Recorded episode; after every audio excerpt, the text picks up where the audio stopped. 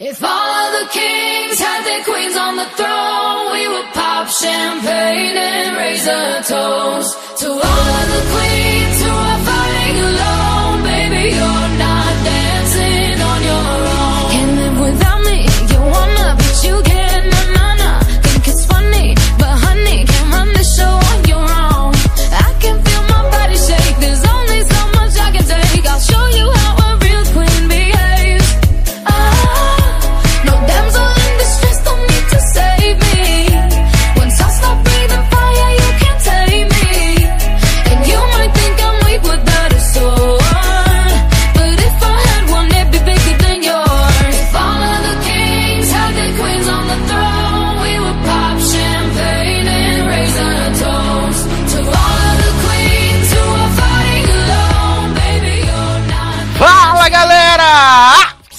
Sejam bem-vindos a mais uma edição do LagartoCast. Eu sou Edu Sasser e no programa de hoje, é claro, vamos trazer o melhor das notícias, das notícias, não sei que, Jornal Nacional, não. Vamos trazer o melhor da TV, dos streaming, né, novidades aí indicados ao Emmy Award, muitas coisas maravilhosas. Junto comigo aqui, claro, um time de altíssimo garbo e elegância. Ele estreando sua nova peruca, Massanon. E aí, gente, eu vim aqui só pra contar pra vocês como foi feito o, ro- o roteiro ou a falta dele de Barraca do Beijo 2 e vocês ficariam enojados. Meu Deus, quanto ódio nesse coração. Ai, ai. Taylor Rocha! Aê, estamos de volta. Complementando aí o que Zanon falou, né? Eu tô com tanta preguiça hoje que eu posso ser chamado de roteiro de Barraca do Beijo 2, né? Meu Deus do céu! Ah, vamos ver o que ele tem a dizer então, né? Léo Oliveira! Quando você é jovem, eles assumem que você não sabe de nada. E eu me sinto como um velho cardigan. Adoro toda versadinha! Referência folclórica. Não acredito, veio todo vestido de saci pererê. Ah, não pode, que é apropriação cultural, não tem como. Jovem. Can- cancelado, canceled. E por último, mas não menos importante, Leandro Chaves! E aí, gente, estou num looping temporal assistindo o Vale da Xota sem parar. Olha onde eu me meti.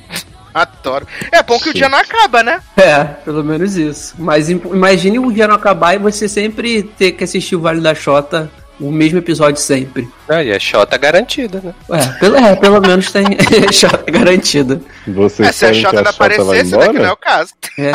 Adoro, Va- é, va- é Vale dos Peitos, né? adoro. JK, né? Oi? Rolling. Transfóbica. Ah, eu amo, eu amo. Mas vamos começar aqui, né, com aquele bloquinho agora que tradicional. Mentira, voltou agora, porque estamos sem muito assunto. Então vamos começar aí com novidades, né, renovações maravilhosas, incríveis dessa semana. Temos aí Como Vender Drogas Online renovada para terceira temporada. Que Né? terceira? Terceira, viado. Que que é isso? Poder de camis, hein? Terceira temporada.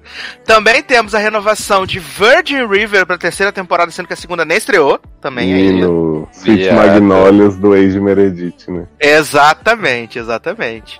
Nem também-. Eu também não. Jovem, só porque você não é virgem, o Rio não pode ser também? Oi? que otário. Ah, e por último também tivemos aí a renovação de Outer Banks para a segunda temporada, né? Ó, Aliás, eu fiz uma maratona de Outer Banks essa semana, né? Que eu, eu queria assistir, certeza mas que como... você faria. Não, menino, é que... Vocês lembram que quando a a série estreou eu tava super empolgado pra ver, mas como ela não era prioridade, Hum, eu deixei de lado. Aí agora, essa semana que realmente a gente não teve quase nada de, de série pra ver e tal, eu, eu fiz a maratona e assisti em Foi um por dia e isso que meio. renovaram, viram um aumento de 100% ali de audiência do episódio. Fiz a série pro top 1 essa semana e reno- renovaram.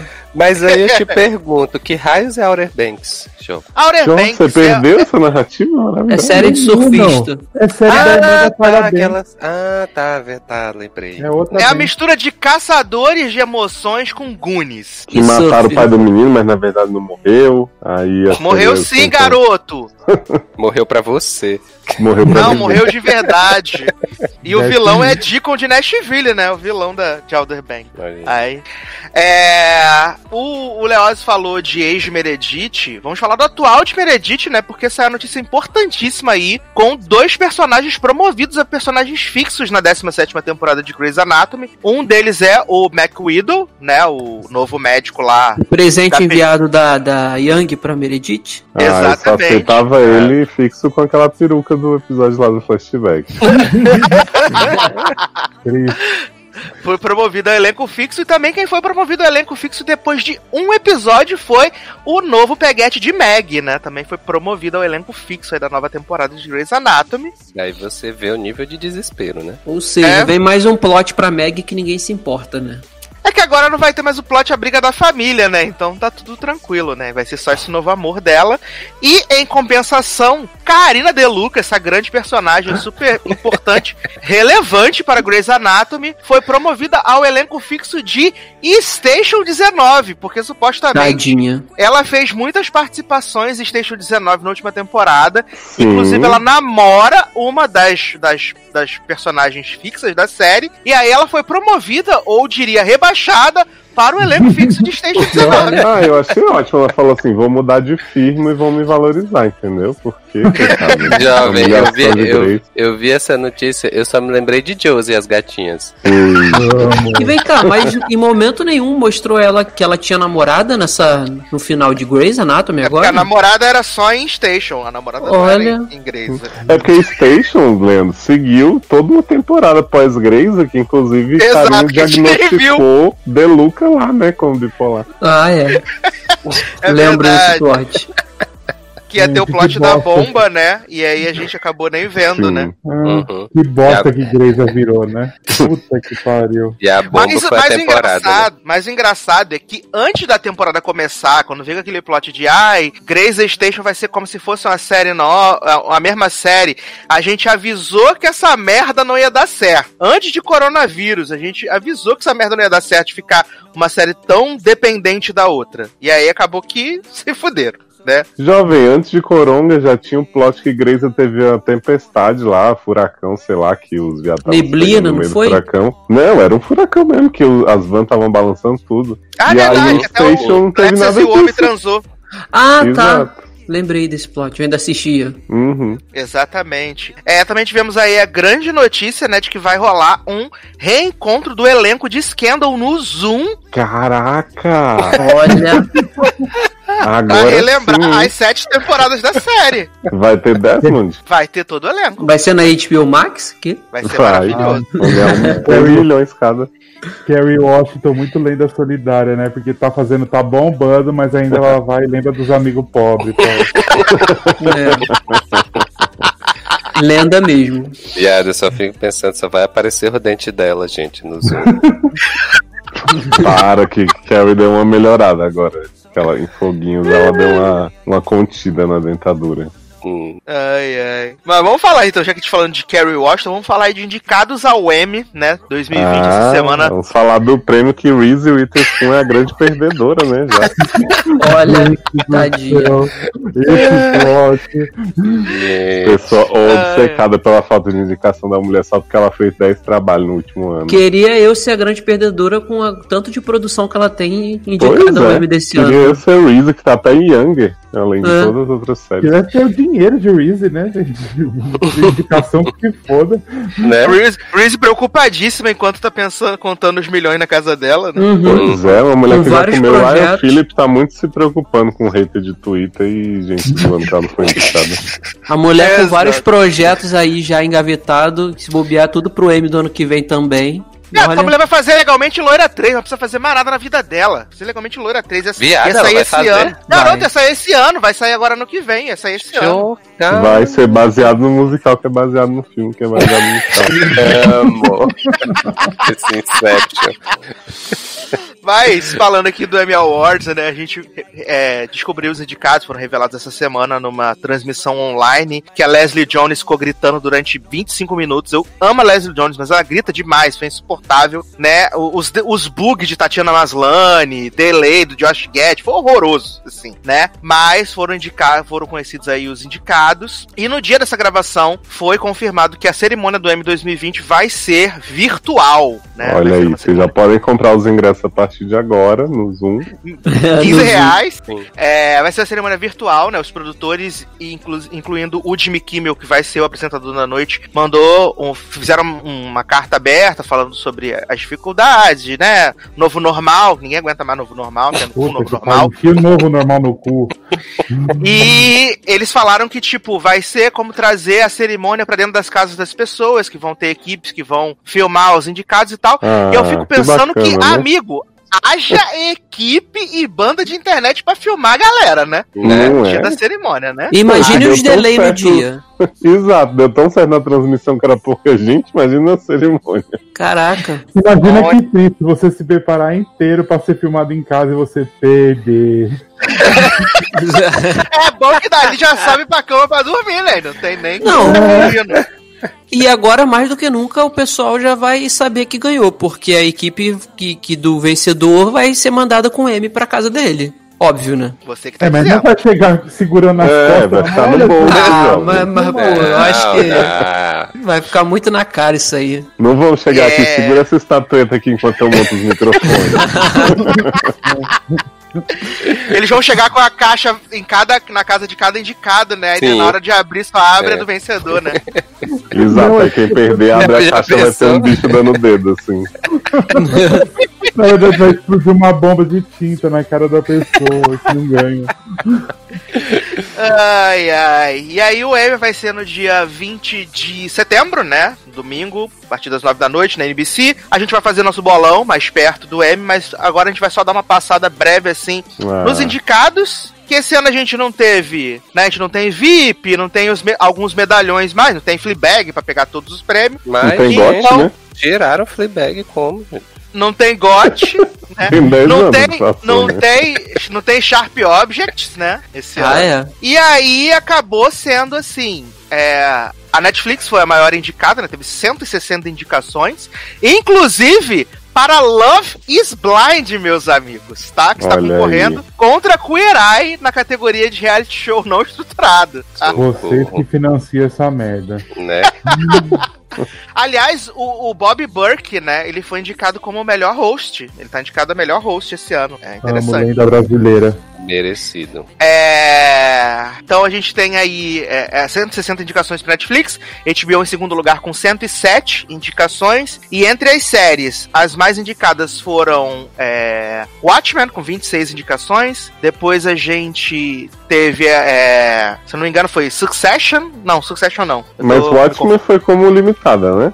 é, mas as indicações no geral, né? No geral. 26, 26 Ah, indicações no geral. E aí a gente tem também a The Marvel Mrs. Maisel na sequência, com 22 indicações. E depois a gente tem Ozark, né? Olha aí. É, Ozark e Succession com 18 indicações. São as, a- as séries mais indicadas aí do, Menino, do esses meses eu ficar meio ruim, né? Que acendeu no, pros velhos da academia. Quem diria que o Ozark iria levar prêmio ano anterior, iria continuar sendo Nada, indicado. quem diria que o Ozark ia estar existindo né? É, pois é. Ninguém viu isso. E ganha prêmio. E a gente teve, assim, um show de. de é, em comédia Vizinha, a né? gente teve.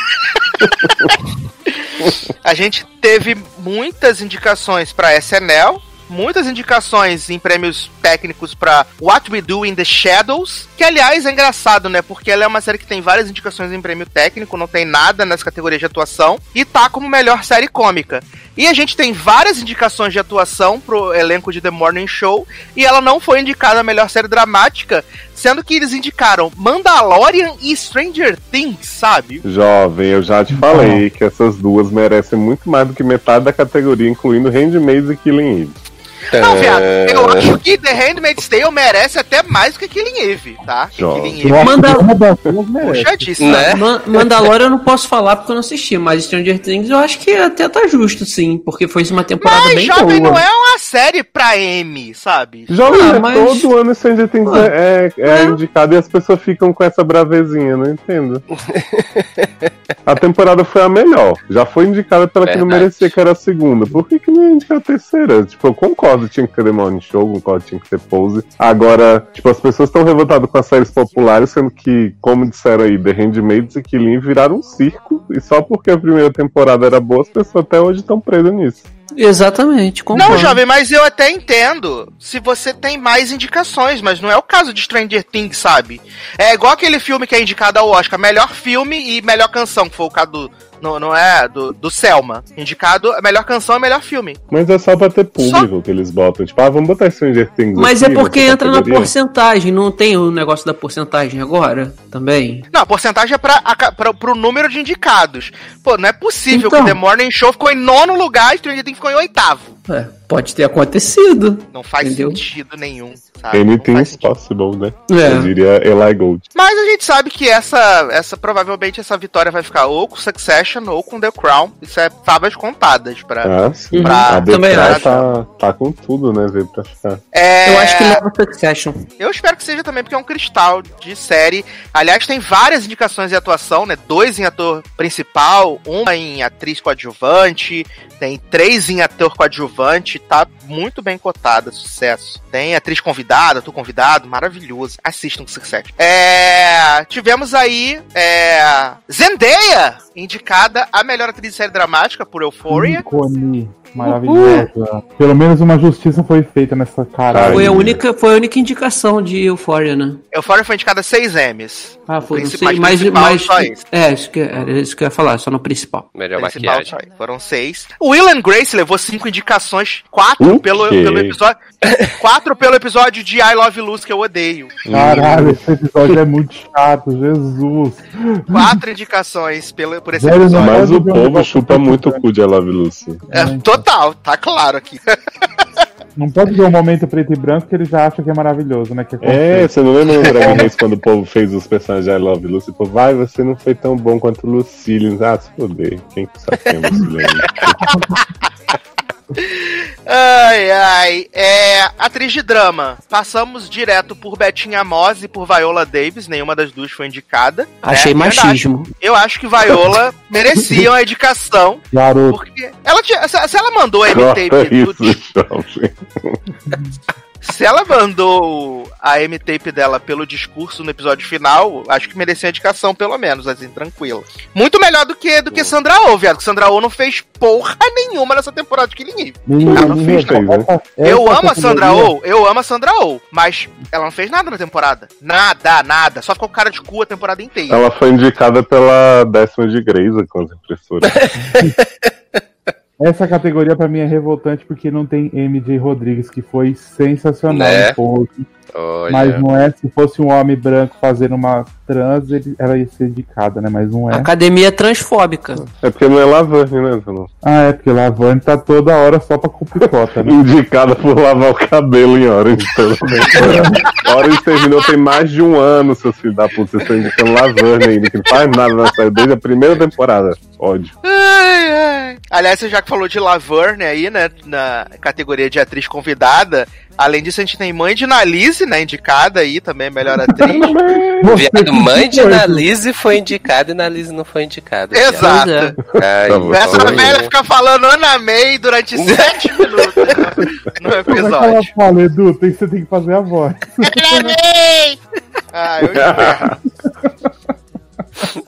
Aí a gente E o pai de- a mãe, O pai de Randall né, também, sabe? Heidi Randall, a mãe de Beth também, que é outra que faz o mesmo papel em todas as séries também, Felipe Rashad. Ela, mas ela foi, pro, também. ela foi pro This Is. Foi, pro This Is Us. Ah, É, tivemos Rory, né, indicada atriz convidada, né, Handmaid's Tale. Não entendo essa, esse convite, que ela tá sempre lá, né? Aparece mais que Betinha às vezes.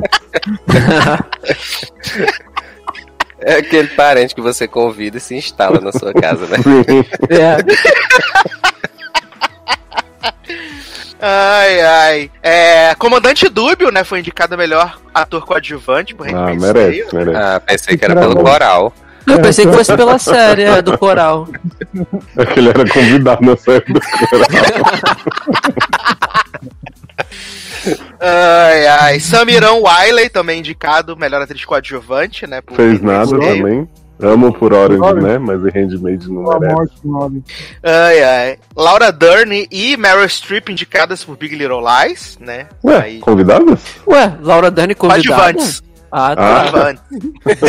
Fiquei como? Coadjuvantes. É, tinha Petúnia também, melhor atriz coadjuvante. Ah, comandante Dúbia, né? Então tá. É, Helena Bonham Carter, né, pela Irmã da Rainha, em The Crown. Por Bellatrix. E Tandy Newton, né, fazendo aí a Maeve, a favorita. Olha aí. Por arrastar a Fez, espada fez, no nada, chão, né? fez nada na temporada, fez nada na temporada. Para, ela arrastou a katana no chão. Só isso também que ela fez, né? O Ficou ficou com desligada. quantos? Quantas indicações o Westworld teve? Acho que são 10 ou 12. Viado, Mas, o mas tudo é, técnica, né? o importante É. é. Tandy e Bernard, né? Com sua cara de confuso Ah, é. que conquista a Porra. academia todo ano. Verdade, Bernardo, Bernardo é o ápice, né? Andando de um lado pro outro, confuso. Berna, Bernard indicado, né? Melhor ator coadjuvante. Indicado. Junto com a Mark. Duplass e Billy Crudup, né, por Morning Show. E aí a gente tem uma sequência de Succession, né, o Nicholas Brown, Kieran Culkin e o Matt McFadden. E Giancarlo Esposito por Breaking Bad, né, fazendo Gus Fring. Que? Esse grande sucesso. Ele foi indicado duas vezes, não foi? Foi por, como convidado em Mandalorian e como coadjuvante em Better Call Saul, que não indicou Bob Odenkirk na, na temporada que as pessoas falam que foi a melhor da série. Hum. Que bom. E não indicaram o Giancarlo pelo papel maravilhoso que ele fez na terceira temporada de The White People? Não, não indicaram, infelizmente. Como narrador personalizado? É. Nem, nem, Personificado. pelo, nem pelo espelho de Upon É absurdo. Maior injustiça do O, o espelho foi mó justiça mesmo.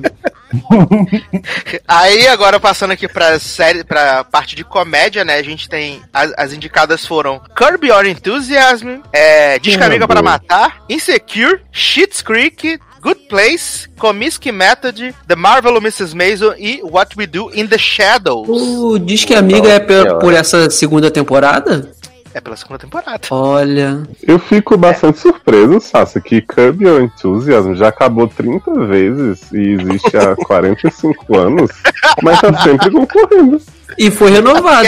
É, é muito, muito divertida, muito dinâmica. Pois é. Entendeu? Ah, então tô torcendo pro Schitt's Creek, na boa, porque essas aí, assim, fora Good Place, que o final é lindo, mas a temporada em si não é, a gente tem que torcer pela galera aí de Eugene Levi. Ah, é. é tem que E o pegar com Andei teu era filho. time, na- e o Andei era time nada, né? Como sempre. É, Então, começou aí o movimento, né? Por que, que os latinos não são indicados nas premiações, né, agora, né? Uhum. Já Então, que esse foi o ano que bateu ma- a maior número de indicações de pessoas negras, né, no, no Emmy, aí agora É. começou o movimento de por que os latinos não são indicados. E assim, né? Nem que o Bandeira Time mereça muito por essa temporada e tal, mas mais que várias dessas séries aí também, né? E, e, e, Me- e Meisel? Essa temporada foi boa, a última? O Ainda, mesmo ainda não final, cheguei. né? Podia cortar Foi todos os filler. episódios do meio. É, foi filler a temporada. Ah, a temporada tá. é filler.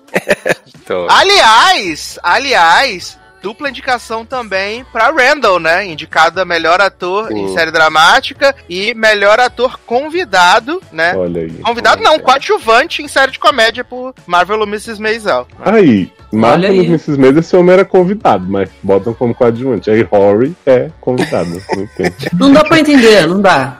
Entrega. Aí a gente tem aqui, ó, na, na atriz de comédia, Applegate Cardellini, né, por Morta, Morta Pra Mim, é, Raquelzinha, Maisel, Catherine O'Hara, Schitt's Creek, Issa Rae, Insecure, e aí como abriu a vaga da, da Julia Louis-Dreyfus, né, aí trouxeram de volta a Tracy Ellis Ross por Blackish, né, que tinha sumido enquanto... Ah, eu Ah, adoro Sophie Ellis Baxter, Murder on the Dance Floor.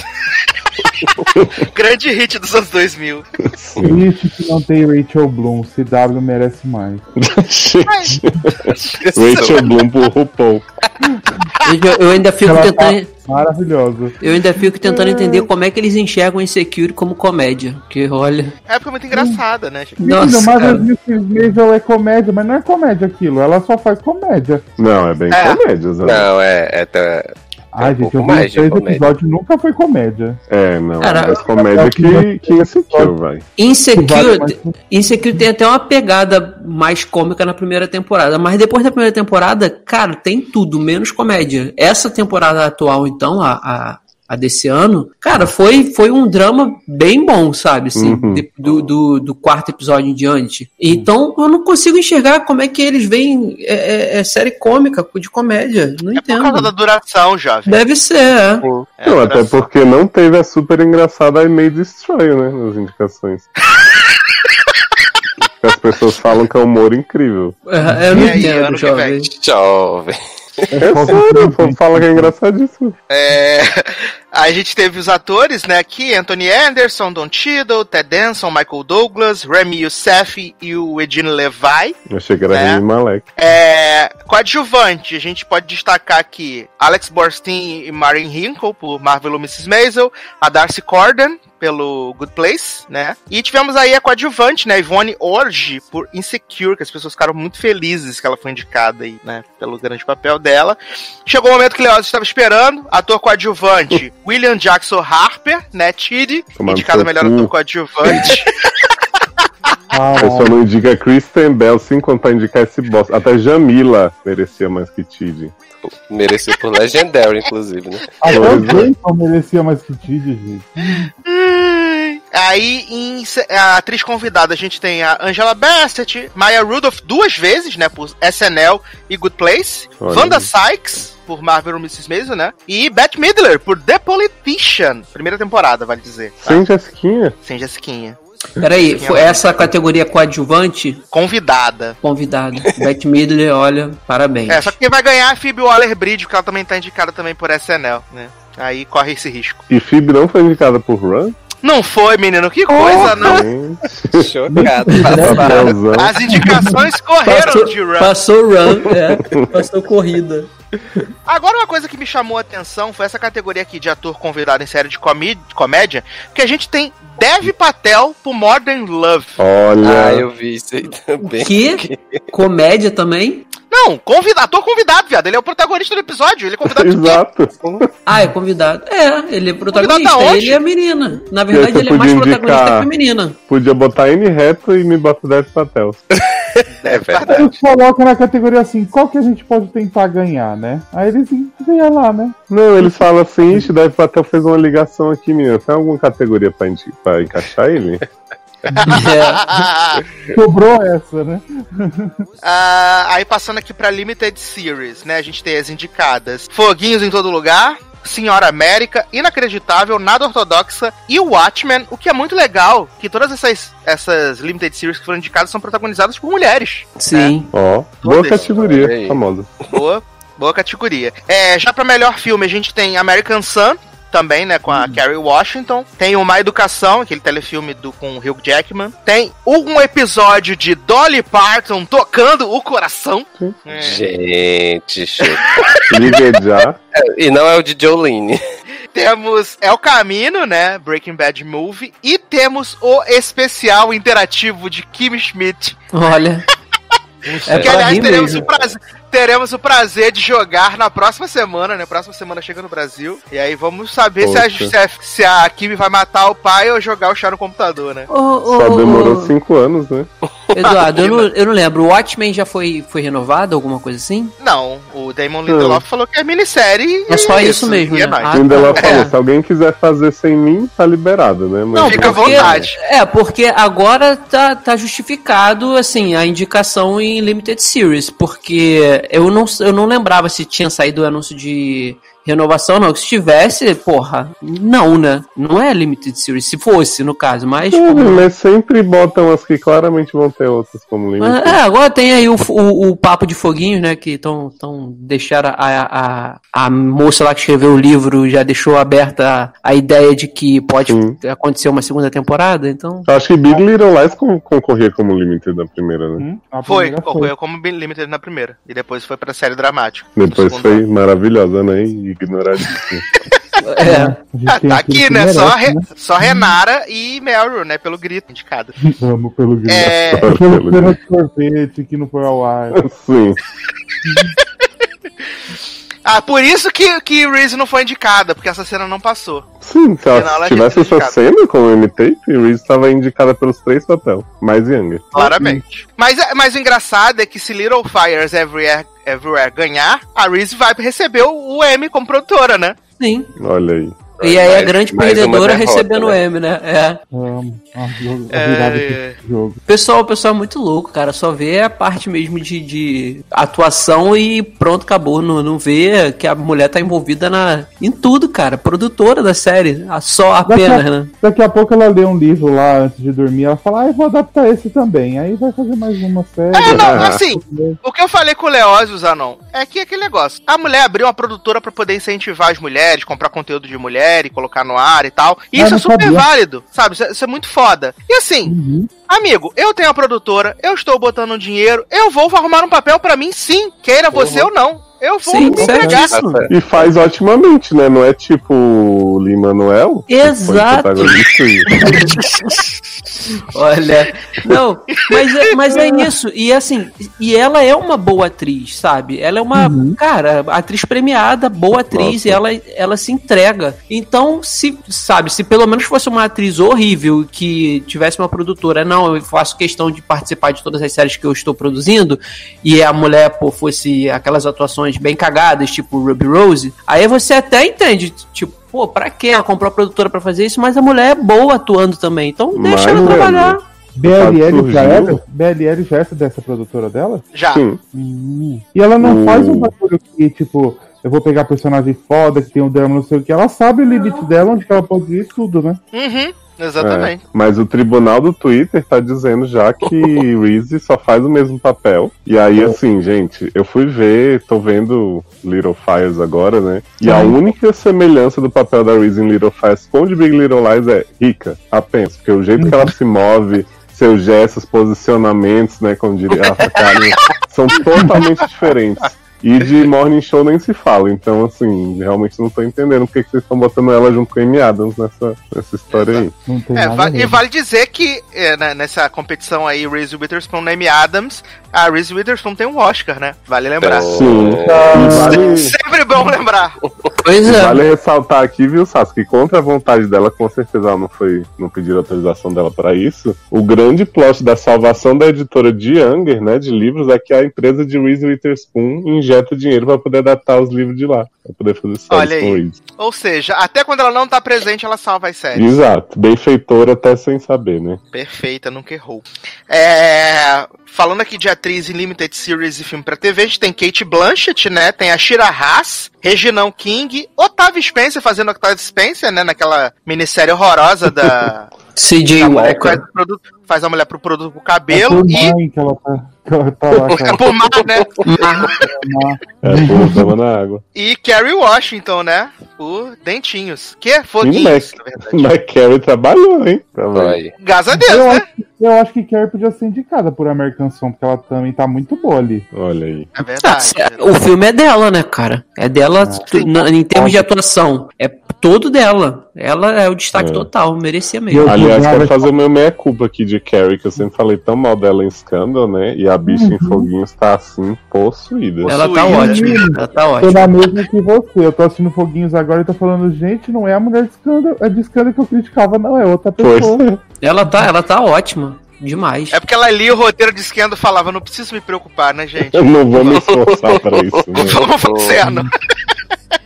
Ah, em ator a gente teve aqui o Jeremy Irons, Hugh Jackman, Paul Mescal, né, por Normal People, é, Jeremy Pope e, aliás, a única indicação de atuação em Hollywood, né, junto com a Holland Taylor, né, a mulher, a mulher da Sarah Paulson, a esposa, e também o McDermott, né, também Jim Parsons já foi indicado por Hollywood. É, passou. Hollywood passou batida, né? Ah, até que foi bem, né, se você pensar que tem quatro indicações em... Não, Não, mas- mas... Parsons foi, foi indicado. Foi. Foi. Sim, pro Big Bang. Mas é Foi porque pela geralmente. dança do ventre que ele faz em Hollywood. Aí sim, né? Geralmente as produções do- de titia entram, ganham bem mais. É, É porque Ah, ano que vem ele vai ganhar tudo com a minissérie da Sarah Paulson, por. É, Ratchet. foi o primeiro ano, Leandro, que a American Horror Story não foi indicada, mesmo com a temporada excelente.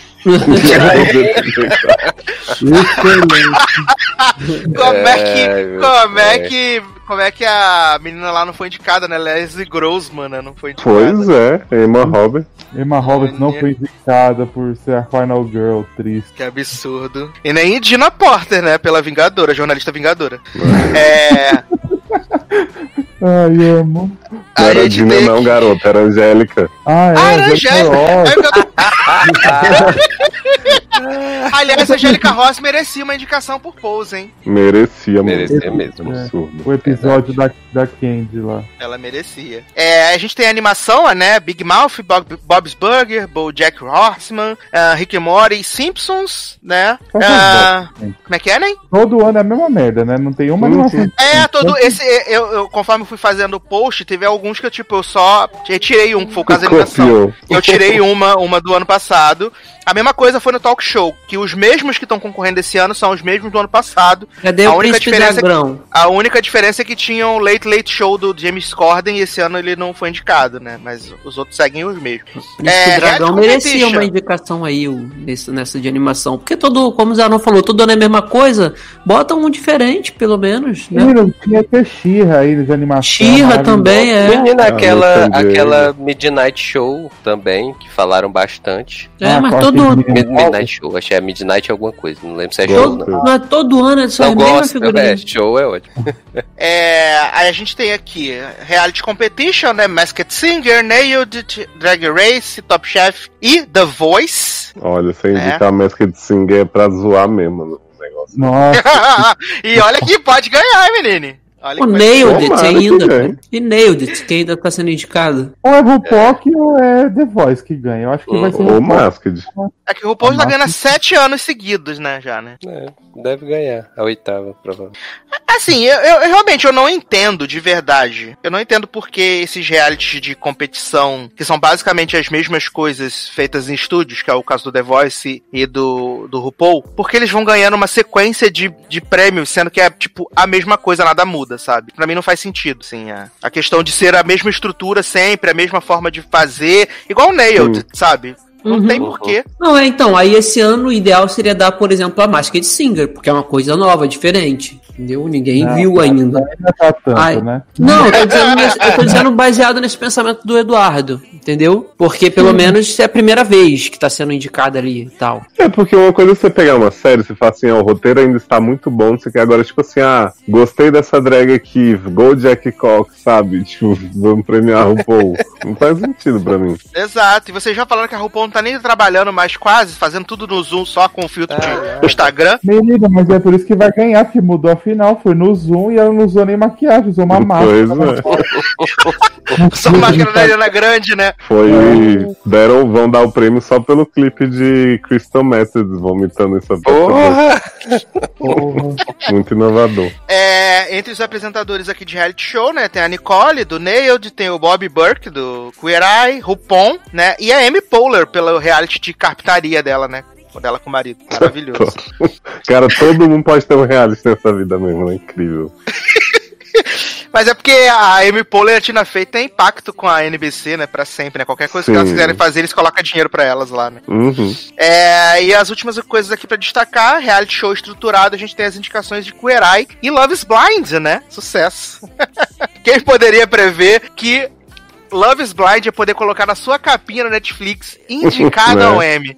Amy Nominee. É. Só faltou Too Hot to Handle, né? Porra, vai ser no ano que vem. Por isso. Poxa, nenhum The Circle. Ai, que maravilhoso, gente. Nossa, The Circle devia ter. The Circle Brasil, que foi o melhor. Uhum.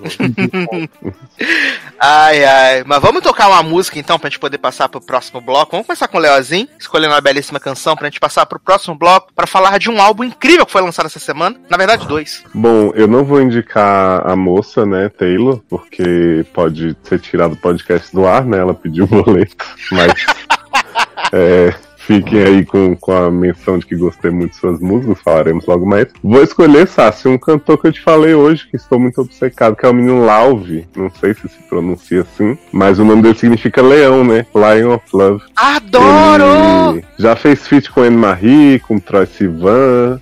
Ele tem umas musiquinhas que ficou meio assim famosinha de filme teen. E aí eu queria A indicar uma Malia delas Brasil, a é... Malia americana, né? Malia gringa. Exato. Uhum. It Love. E aí eu queria indicar a música dele que é Modern Loneliness, Solidão Adoro. Moderna. É o que tá acontecendo na quarentena, né? Sim. Triste, uma barra. Então vamos tocar Menino Lauve, se for essa a pronúncia correta. Já volto.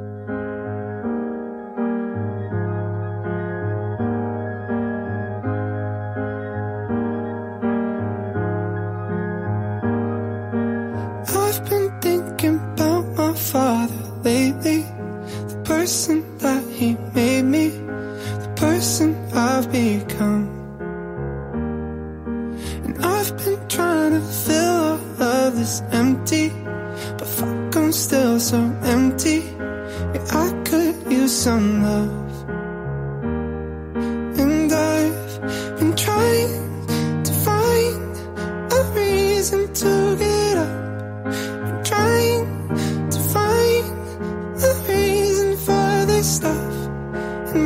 bedroom and my closet, the baggage in my heart is still so dark.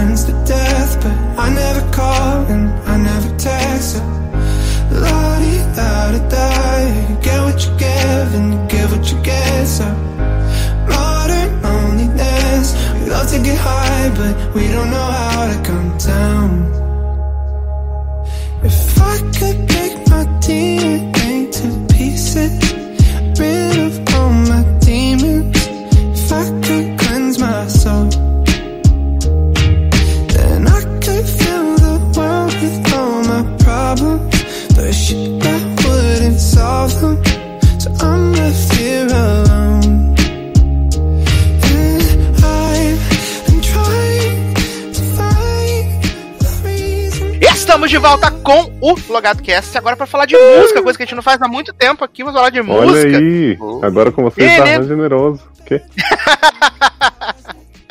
Tive- Aliás, Darlan Generoso falou que a, a- no- a princípio que tinha odiado, né, o, o álbum de Taylor, e aí depois voltou atrás e falou que o álbum é né? maravilhoso. Virou É, falou que é maravilhoso. Porque Taylor Swift lançou um álbum aí de surpresa, né? Folclore, que a gente comentou na última edição. Que a gente tava esperando sair, né? Esse álbum todo permeado aí, né? Por Iara, Cuca, Saci Pererê, Mão Sem Cabeça. né?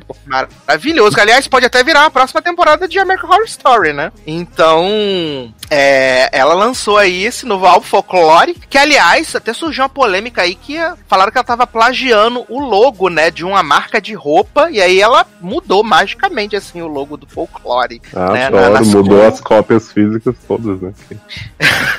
Ai, ai. E aí, Leozinho, você gostou do Menino Folklore?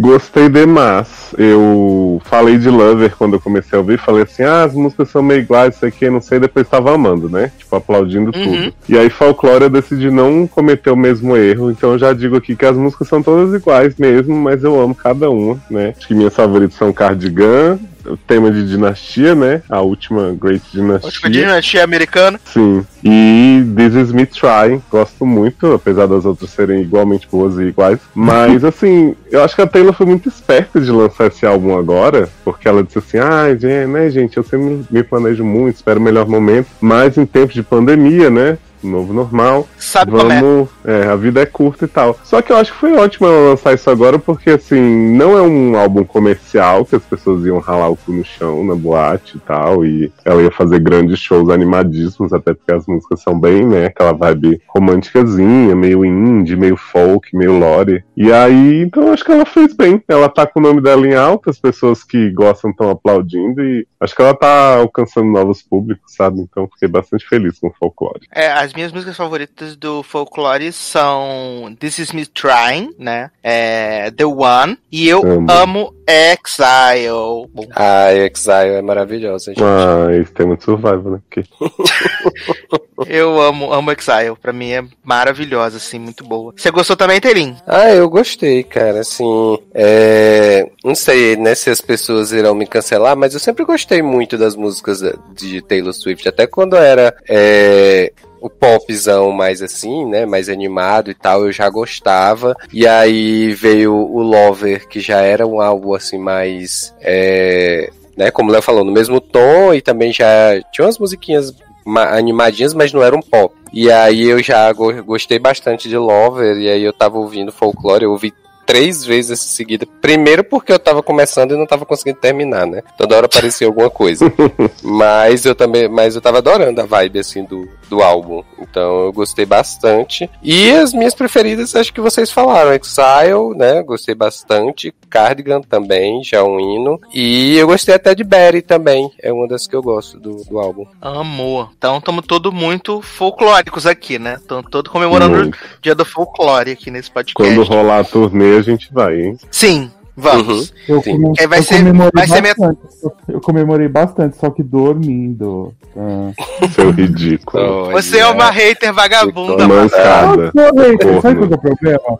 Eu escuto o álbum todo. Eu, a quatro comigo, a Taylor é assim, eu escuto o álbum todo, não gosto. Aí ela lançou os singles, eu gosto dos singles. Então quando ela lançar o próximo single, eu vou gostar da música. Então vai ser assim. Eu gosto de A senhora é uma ridícula. Você é manipulado, então, pela mídia. Então tu ouve uma música, aí tu esquece o álbum, depois tu ouve outra música, aí tu esquece o álbum, né? Você t- transforma todas as músicas do álbum em singles pra você. Exatamente. É, vou fazer até um, um CDzinho, assim, tirar umas cópias, fazer um shares, tudo, fazer um álbum mesmo. Isso, isso mesmo. Olha. Você pode colocar no MP3 também, né? Dá pra ouvir no MP3. Adoro, vou fazer. Pode deixar, Ai, peraí. gente, esse povo CD tá da muito Taylor. venenoso, gente. O CD da Taylor vem aí, que eu vou lançar. Ridículo você. Já que a gente tá falando de música, eu queria falar aqui de um álbum que eu ouvi muito. Eu recomendei pra algumas pessoas. Não lembro se recomendei pra, pra Taylor e pra, pra Leoz, mas. Se for o de Pra dar Exatamente, Eli Gold, né? Bra- uhum, recomendou e eu ouvi, adorei também. Brightest Blue, esse álbum é maravilhoso. Maravilhoso, essa mulher. Olha, gente, Love, like, love Me Like You Do, né? MC Love Me Like You Do, como o Tarlan fala. Lançou esse álbum e esse álbum, assim, tá muito gostoso de ouvir, de verdade. Muito, Sim, muito, muito bom sim. de ouvir. Inclusive, assim, a voz. Eu adoro a voz de, de Ellie Goulding, né? E aí, assim. É... Eu não sei, eu acho que o, o, o, o álbum tem uma vibe bem diferente das, das coisas que ela tinha feito antes, assim. Sim, É, eu, eu não consegui identificar a mesma Ellie Goulding que eu ouvia antes, né? E ainda assim, é muito bom o álbum. Morreu, foi substituída. Uhum. ela tá soando diferente nesse álbum. Mas Sim. também ela, ela experimentou muito, né? Tanto que ela colocou nesse álbum, tem alguns singles que ela já tinha lançado antes. Tipo, Sim, exato. é, Close to Me, Hate Me, ela já tinha lançado esses singles e ela botou no. Aliás, tem Lauve nesse CD, Leose, tá? Olha aí! Com- Com Ellie Glowless, tá? Na Slow Grenade. conhecia ele. Slow Grenade. Tem a parceria dela Ah. com ele. I would slow a grenade for you. A minha música favorita desse álbum é Love Me I'm Given, né? Que foi até a música que encerrou o último Logado Cast, que é um ícone assim, cristal. Mas também eu amo Start, How Deep is Too Deep, to Cyan, myself. Ode to Myself, nossa, maravilhoso. Close to Me, Brightest Blue. É, nossa, esse álbum é muito, muito bom. Muito Eu bom. vou dar uma segunda chance, Sassi, por você. Porque assim, eu não ouvi inteiro, eu comecei a ouvir no dia que você falou. E aí, como o Taylor disse, é- foi muito diferente pra mim, deu um choque, assim, sabe? Eu não tava entendendo muito Uhum. bem o que tava acontecendo a minha irmã. E aí eu não segui ouvindo, mas vou ver se eu, se eu vou ali, né? Fico, pego um banquinho, boto do lado do banheiro e fico ouvindo Eli Gold. É, não, é, é assim, ele é, ele é diferente dentro da sonoridade que ela faz, mas é, é, é, ele é muito bom, assim, eu acho que 2020, apesar da pandemia, apesar do lixo que está acontecendo, a gente tá num ano bem legal de álbuns, assim. O lado bom da quarentena, né? O lado bom da Ah, quarentena. Eu acho que a gente tá num ano muito bom. A gente teve o álbum da Tirolipa no começo do ano, que é um álbum super legal. Agora teve o álbum da Taylor, tem o álbum de. Alice Close, Cromática. Uhum. Teve o, o, o menino lá, o Você Gosta? Fim de semana também. Sim, maravilhoso esse, esse álbum. Teve o Então, de assim, Selena, achei- que é horrível.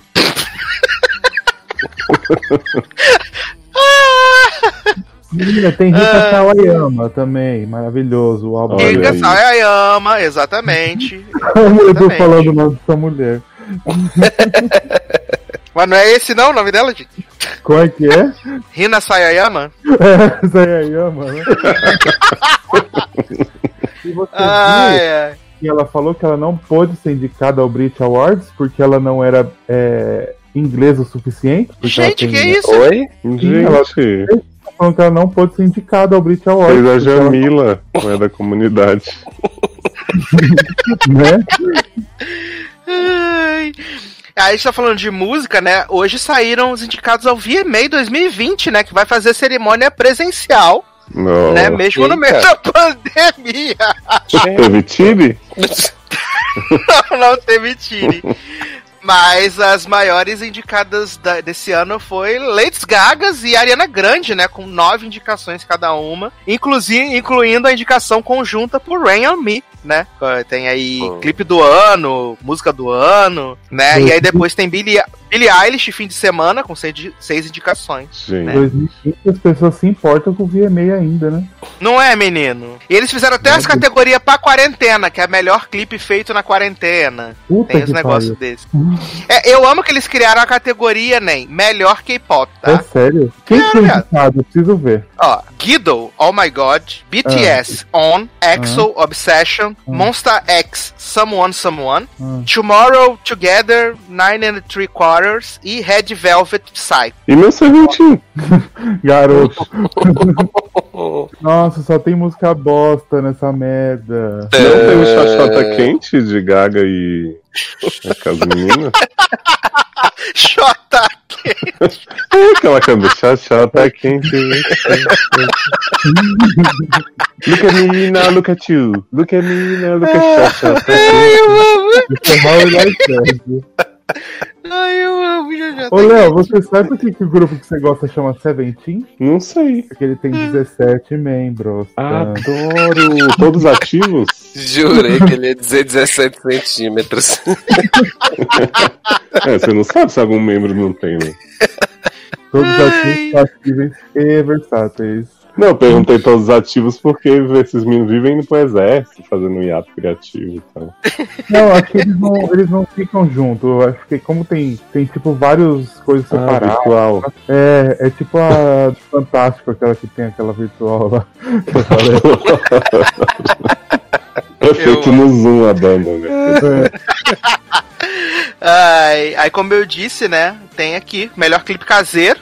Com 5 segundos de verão, Ariana Grande Justin Bieber, Blink 182. Blink 182, viado, que ano é hoje? É, Drake, né? John Legenda e 21 pilotos, né? E tem performance da quarentena, Chloe Halle, né? Do It. 5, DJ D-Nice, John, João Legenda também, Lady Gagas e Post Malone, né? Olha aí. Adoro DJ Diná. Gente, De adoro nada a que viagem.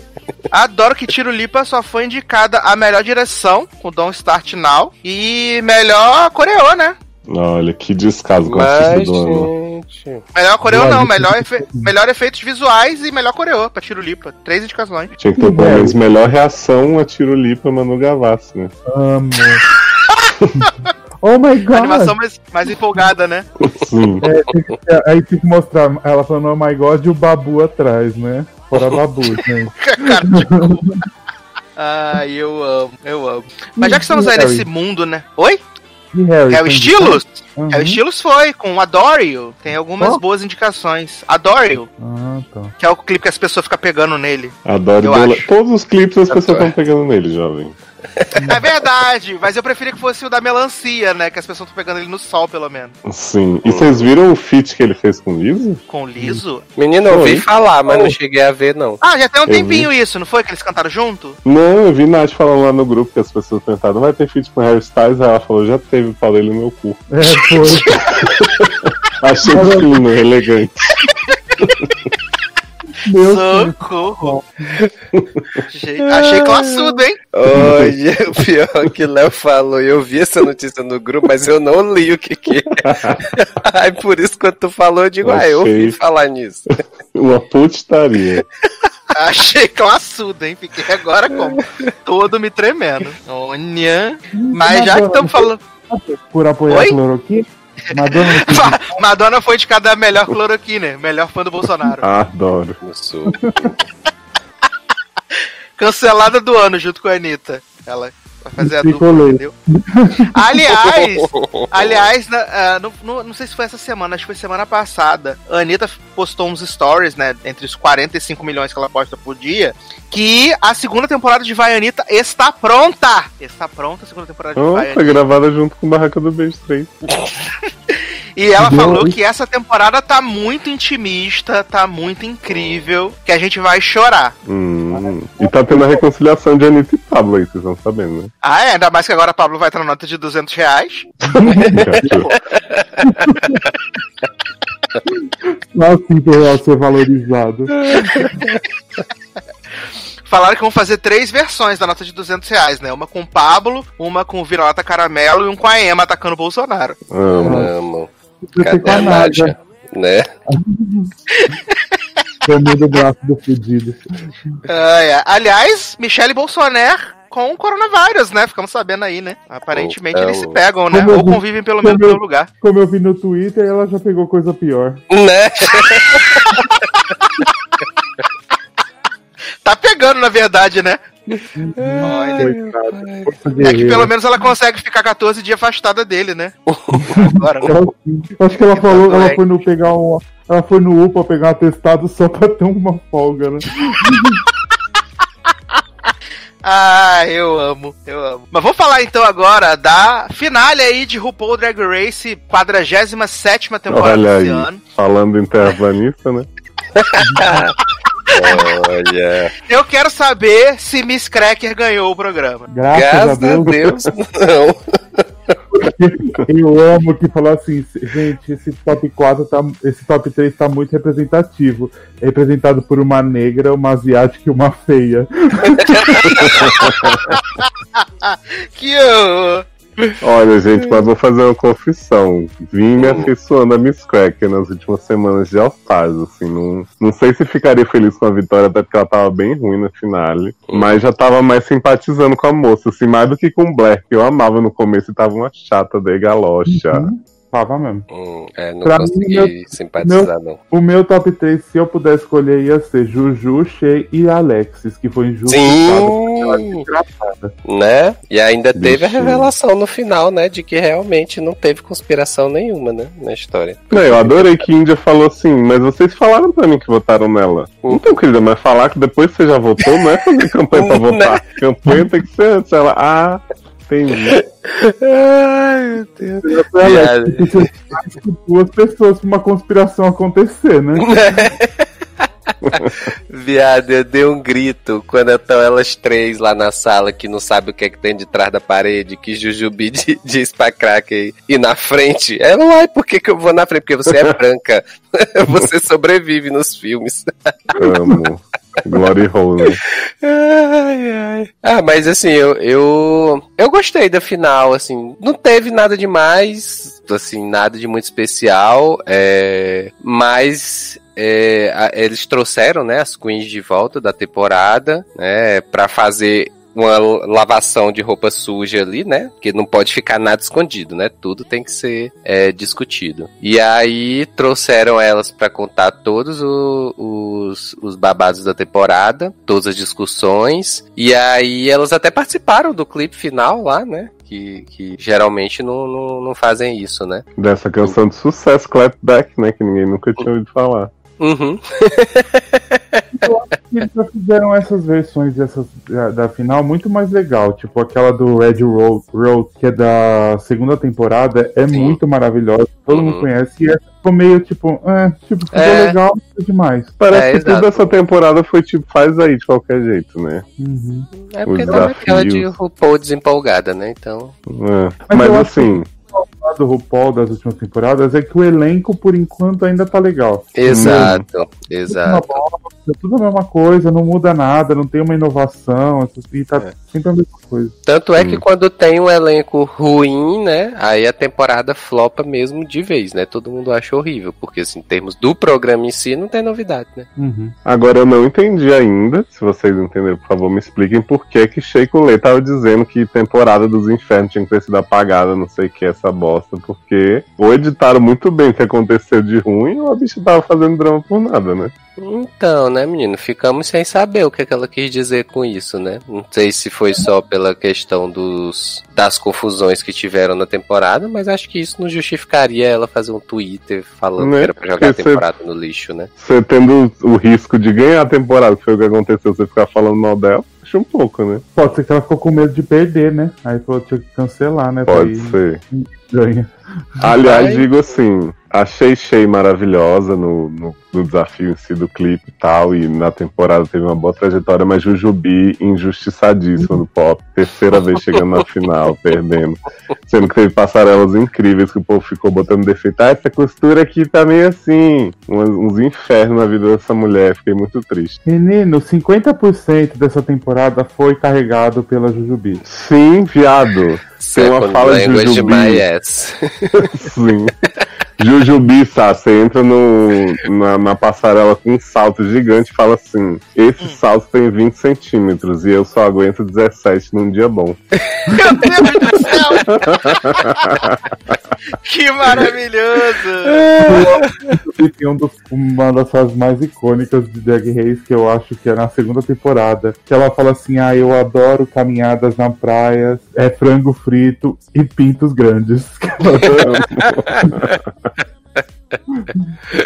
É, mas assim, realmente, Jujubi foi o destaque da temporada mesmo, assim, né? É... Assim, eu particularmente, em termos de drag em si, eu ainda prefiro a Shea, né? Eu acho que em termos de, de roupa, em termos de performance, em termos de tudo, eu acho que, que a Shea ainda é melhor. Mas assim, em termos de, de personagem, vamos dizer assim, aí a Jujubi realmente ela carregou a temporada, basicamente, assim, né? Achei que tem muita presença, assim, você vê até no clipe quando cada um entra. a- Sim, sim. Com a entrada da cheia é outra energia, assim. Uhum. Mas eu fiquei bem irritado com ela, com essa história de ficar chorando porque perdeu pra Sasha Velour por causa das rosas e que ela sofre muito bullying, que as pessoas jogam rosa pra humilhar ela. Eu fiquei, ai, gente, really? É borboleta morta, não, né? Não, só rosa.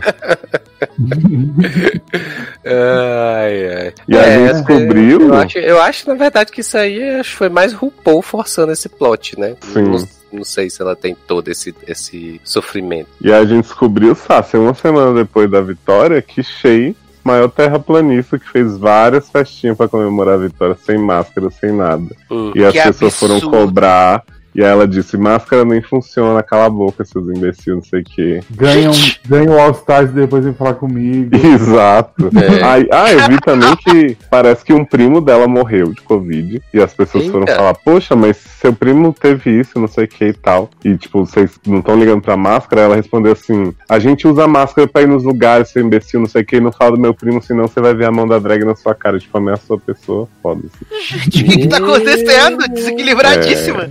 Passado, chocado. Mas eu tô aqui só mesmo da Gretchen passando o pano pra Shea, né? Porque eu gostei ganhando. A senhora que financia essa merda. Continuo financiando e vou financiar. Pelo meu respeito à história do movimento LGBT. LGBTQ. Não, mas a Jojo Aliás, que- Ah. aliás, parece que Jojo Todex vai estar realmente na Fazenda 12, né? Mês que vem. Opa. Achei que era Jujubi. Não, Jojo Todex mesmo. Vai ser maravilhoso. Ah. Né, parece que vai estar ela e Prior mesmo. Então, aguardo polêmicas, mamilos. Que bom, né? Vai descer meu Deus. E que Jujubi volte ano que vem pro Brasil, porque eu preciso reencontrar esse ícone que é má fofa, maravilhosa, sensacional. Adoro a amiga pensar de Jujubi. É, amiga, exato. Essa foi que você pegou no Colos ou não? Foi. Eu peguei a Manila no colo também. Mas a Jujubi, ela foi muito gracinha. Ela, ai, como você é fofo! E me abraçou, me beijou. Tô E, a chipando já. Dor, e aí eu que amava a Dor na época, acho que o Léo não sabe quem é a Dor. É, Eu a sei. Dor na época Adora Delane? puta, Eu conheço as Eita. músicas de Adó. foi uma puta de uma grossa. Então a Jujubi é Eita maior porra. e melhor. Por isso que fala pra gente não conhecer os nossos ídolos. Que é Né? esse tipo de coisa. Quem que é a Lasca, né? Do Miga, sua louca, não sei o que fez a Uhum, música Come é. Brasil. É. Amo também.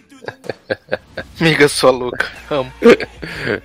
Maravilhoso. Mais observações aí sobre RuPaul's Drag Race? Não, acho que Não, afinal agora- foi basicamente isso.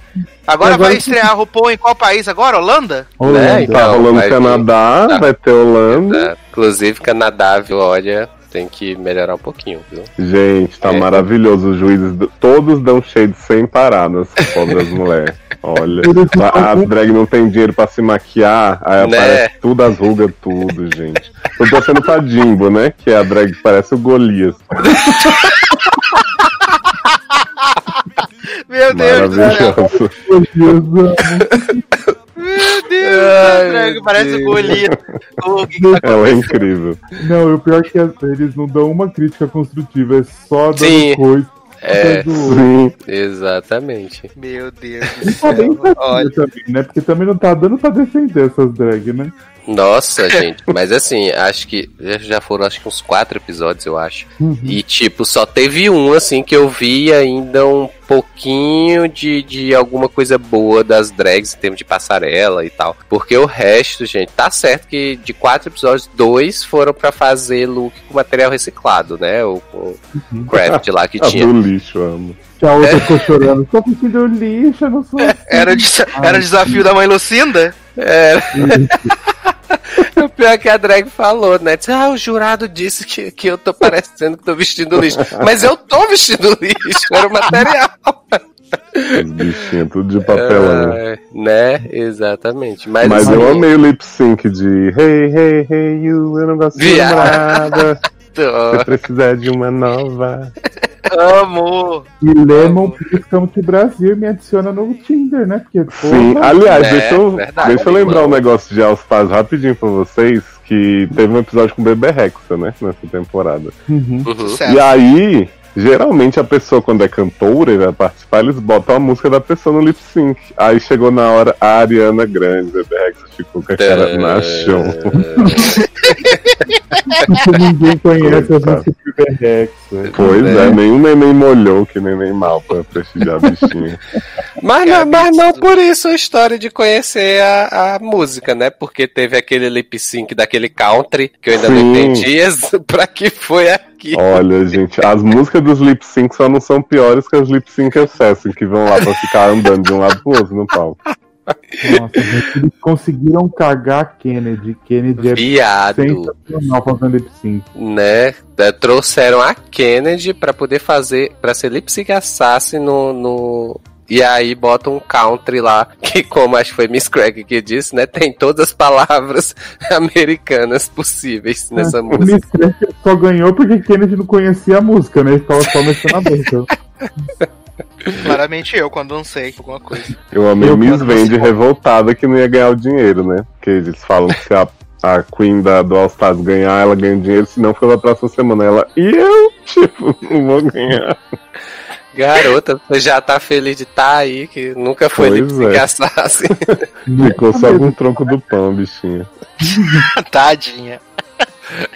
Ai, maravilhoso, gente. Mas em breve a gente fala de mais Drag Race, né? Porque tá sempre acontecendo alguma edição em algum país do mundo, né? Em breve vem aí Zimbabwe's Drag Race, né? Ah, Dubai's Drag? Race. Eu quero E uma aí? Drag Race Nepal.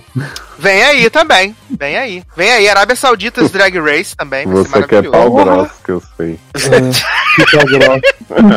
Você quer lente de 20 centímetros, né, Marçano? Uhum. Olha, puxadíssimo. Mas vamos falar então agora aqui, já que saímos de, de RuPaul, pra falar de uma série que Leonardo Oliveira gostou, né? Contra todas as outras pessoas que não gostaram. Vamos falar da nova comédia da ABC, né? Que tava perdida aí no meio do, do mundo. Eles falaram, a gente não tem nada pra passar, vamos passar essa merda. Que é United We Fall, né? Nova comédia familiar da ABC, que tem a temática muito simples. Dois pais, né? Um casal, vivendo as agruras ali de criar suas duas filhas e tentando conciliar vida, trabalho, família, carreira, e eles se sentem que estão falhando em tudo. E realmente falha, porque essa série é uma grande falha. Essa série é um grande erro, né? Essa série não devia Ah, que existir. amargura, gente. Do momento que eu vi o promo, eu já sabia que ia ser uma porcaria. E o episódio só reforçou pra mim tudo de horrível dessa série. Essa série é horrível. Os protagonistas são ruins, a história é ruim, o cenário é ruim, tudo é ruim. Talvez o, o, o doutor demônio Fit Pai de Marianne seja a melhor coisa da série. Que é, pelo menos o mais famoso é. E É assim, mais famoso, porque a melhor coisa não é não. Aliás, né, vamos enaltecer aqui, apesar de Sassi estar só falando mal, que pro Doutor Demônio, pai de Marianne, aparecer, nós tivemos o plot do cu. Não, como que é? caiu da bunda. que caiu O da caiu da bunda. bunda. Literalmente. Eu Literalmente amo. dessa vez. Ai, gente, eu achei tão Ai. fofinha essa série. Eu tô, tô com um coração bom, Sassi. Eu não sei por que você tá fazendo Deve isso. estar. Pô, o, o- eu acho que o problema, ma- o problema maior pra mim é que o, o, a temática dela é muito batida, sabe? É muito, é muito desgastada dessa coisa do é, pais com, com filhos é, menores e tentando se provar o tempo todo que realmente eles são pais que estão criando bem seus filhos e fica sempre aquela dubiedade se é ou se estão ou se não estão, como esse episódio ele mostra o tempo inteiro. Então, pra mim, já, já, já não me pegou aí. porque ficou já é desgastado. Mas eu tive um problema muito sério com o pai e com a mãe, cara. Eu achei eles muito ruinzinhos, muito ruinzinhos. Não consegui. Ruizinho de bondade de senhora, né? Bondade da senhora. É, eu acho que assim, é uma série mega padrão dessas comédias americanas, com left track, inclusive, então assim, não tem. Nossa, risada de fundo, viado. Pois é. Não tem chance de eu continuar vendo nem nada. Mas assim, achei fofo os dois, a preocupação deles com o que estão fazendo de errado com a filha, e começa a se gabar pra mãe do cara que. Ai, nós somos bons pais, o professor elogiou, não sei o quê. A abuela genérica. menina- Sim, odeio a abuela genérica. Depois a menininha dando o pinguinzinho pra amiga no, no hospital. Tá, achei fofo, gente. E aí eles sendo parados pelo guarda de trânsito. São situações bem essas séries do Joey, que tem hoje em dia, que são horríveis, mas essa ainda é melhor que a do Joey.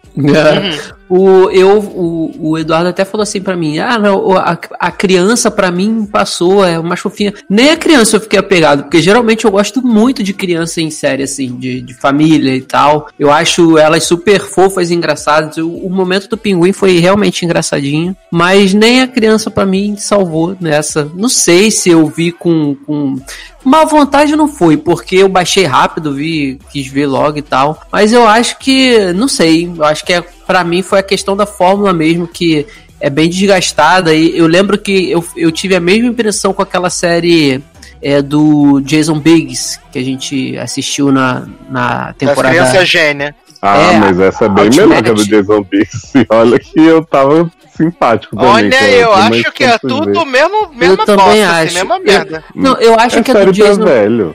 É, Eu acho que a do Jason Biggs ainda é um pouco pior, porque eu achei os três adolescentes insuportáveis, assim, lá. Uhum. Essa, a menininha, ela dá uma salvada, apesar de eu também achar que, que eu poderia me apegar mais. Mas eu acho que é, acaba que pra mim cai sempre tudo na mesma história, sabe? Nessa coisa de se firmar como pai e levar isso no lado da é, cômico e, e, é, é, se provar e provar para os outros. Então, eu acho que pra mim já tá batido. Eu acho que te- acho que teria que que para mim ser os atores serem muito bons pra eu me apegar novamente a esse formato. Talvez seja isso. Aí eu não, não achei muito muito assim atrativa pra eu continuar não. Vi o primeiro, vi tranquilo, pra mim não foi nem ah, muita dificuldade pra assistir não. Passou os 20 minutos, 20 minutos passa rápido, mas não tive nem vontade de, de assistir o 2 e o 3 que já tinha saído já. Nossa, eu achei bem ruim. Sim, jovem, mas essa vontade aí hoje em dia existe muito pouco, né? Eu sei que você vê Snowpiercer e segue, Olha,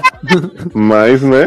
Tipo Não. assim, não é uma série pra você ficar fiel, é uma comédia de velho mesmo. não, é, exatamente. Não, mas assim, a, a ideia também, Léo, Ele eu amo o plot da comédia de velho. Mas a- eu acho que a ideia, pelo menos, de série é sempre tentar tornar o, o- o- a audiência fiel, né? Pelo menos isso. Pô, ainda mais uma série de canal aberto, que é semanal, no caso. Essa é semanal, Eduardo? Porque saíram três de uma vez, eu não. Semanal, é porque ela estreou com dois episódios. Ah, então. Então, assim, eu acho que a ideia tinha que ser essa. Mas, pra mim, eu acho que o formato já não funciona mais tanto É, quanto. então, porque quem tá vendo TV aberta semanalmente não é a gente, é os velhos. É os velhos, exatamente. Isso aí você tem razão. Amo, amo essa velhofobia, gente. Que absurdo. Eu achei sem graça, sabe? É, achei bem fraca. Até na concepção de série familiar, porque é o que mais a gente tem na, na ABC, né? A gente tem. Tinha, né? Agora acabou Modern Family, tem American Housewife, Goldbergs, Blackish, Grownish, não sei o que, Ish. Então é, é, até- é o, a seara deles. Sanduíche, ishi, né? Sanduíche, ishi. É, é a seara deles de fazer essas comedinhas familiares. Mas eu acho que eles tanto não apostavam nessa comedinha familiar que, tipo, ela era pra ter estreado no começo do ano. Onde ela tá estreando? Em julho, sabe? Assim, na época que é o verão, que apesar de de tá rolando pandemia e tal, é a época que a gente sabe que é onde eles queimam os episódios de coisa que não tem muito futuro, que pode ser uma surpresa ou não. Mas, sei lá. É o que eu disse, a criancinha pra mim foi o menos pior, assim, a meninazinha. A do Uhum. que caiu, o cu, ca- o cu caído. o cu né? caiu da bunda, tadinho. Mas, enquanto a Sasha nasceu sem cu, a menina. Menino. E vamos dar essa informação pras pessoas, né, gente? Pra elas se pre- precaverem ou não. O seu cu pode sair da- cair da bunda a qualquer momento. Exato. Você tem que relaxar, esperar voltar e comer bastante fibra, né? Como a abuela genérica receitou. É, olha, eu já, eu já ouvi histórias de que tem gente que isso acontece na hora que tá fazendo o número 2, quando faz muita força e tal. Ui. Mas assim, do nada, igual foi na série, eu fiquei assustado. dá, ela dá chega medo. na sala, né, com o cu caído. É, dá medo, gente. A pessoa acontece isso, Deus me livre. Deixa o cu no Olha. lugar dele. Segurem seus cursos aí. E eu, eu achei a, a mãe parecida com a mãe do Victor. Achei ela semelhante. Olha. A atriz. Achei. Agredindo a Norzinho Ortiz, esse cristal lapidado. Eu olhava pra ela e lembrava mãe- da mãe do Victor. Que absurdo, você tá dizendo que toda latina é parecida, então, né? Não, não estou dizendo isso. Estou dizendo que me lembrou. Pô, quer me cancelar, garoto? Ai, eu falo igual os Zanon, já tô cancelado mesmo. Aí, Mas- aí vou levar junto, né? Ah, Você que lute. É. Menino Taylor, que belíssima Eu. canção iremos tocar para passar para o próximo bloco desse podcast. Menino, vamos aí do, do recém-lançamento das sereinhas, né? Little, Little Mix, né? Que Fit lançaram, Malia. é, lançaram Holiday, né? É, Adoro recente. Holiday. Viado, parênteses agora, que eu também, toda vez que falo Holiday, eu só lembro de Holiday. E eu adoro que a versão forró de Holiday é só liguei, né? Só liguei. Me desculpa, eu só liguei. Eu amo. Mas vamos de Little Mix, então.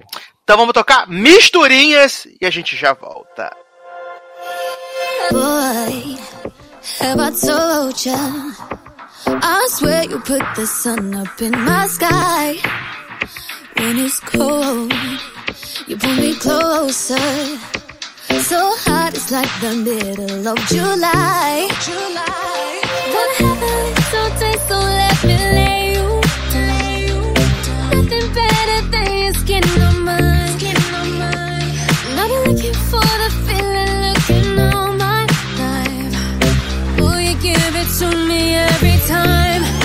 Can we make it all night? We don't stop all up on my body, babe. Ooh, touch me like a summer night. You feel like a holiday. Ooh, up all night. We don't stop, feel up on my body, babe. We're just dancing the night away. Boy, you feel like a holiday.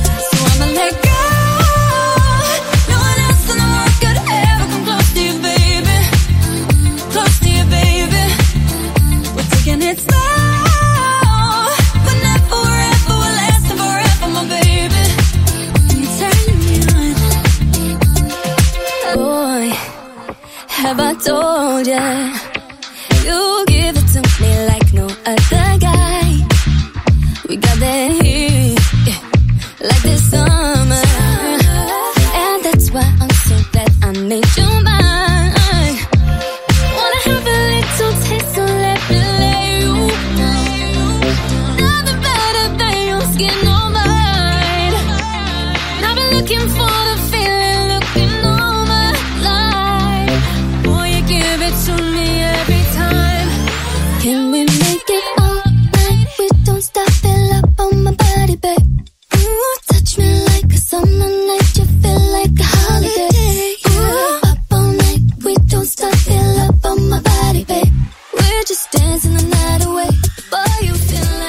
Estamos de volta com o LagaCast.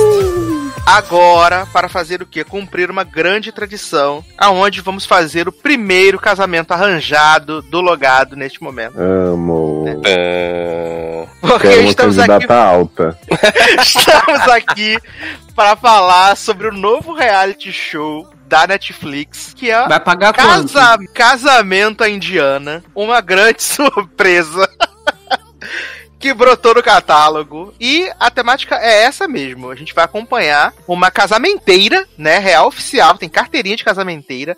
A maior casamenteira indiana, que vai ajudar pessoas a encontrarem seus pares, né? E a gente vai testemunhar a realização do casamento arranjado em pleno 2019-20. E eu fiquei estarrecido, mesmerizado, chocado, speechless e outras coisas mais com a qualidade desse reality. Leonardo Oliveira que acompanhou. Eu assisti todos os episódios, vale dizer. eita, De, de Indian Ma.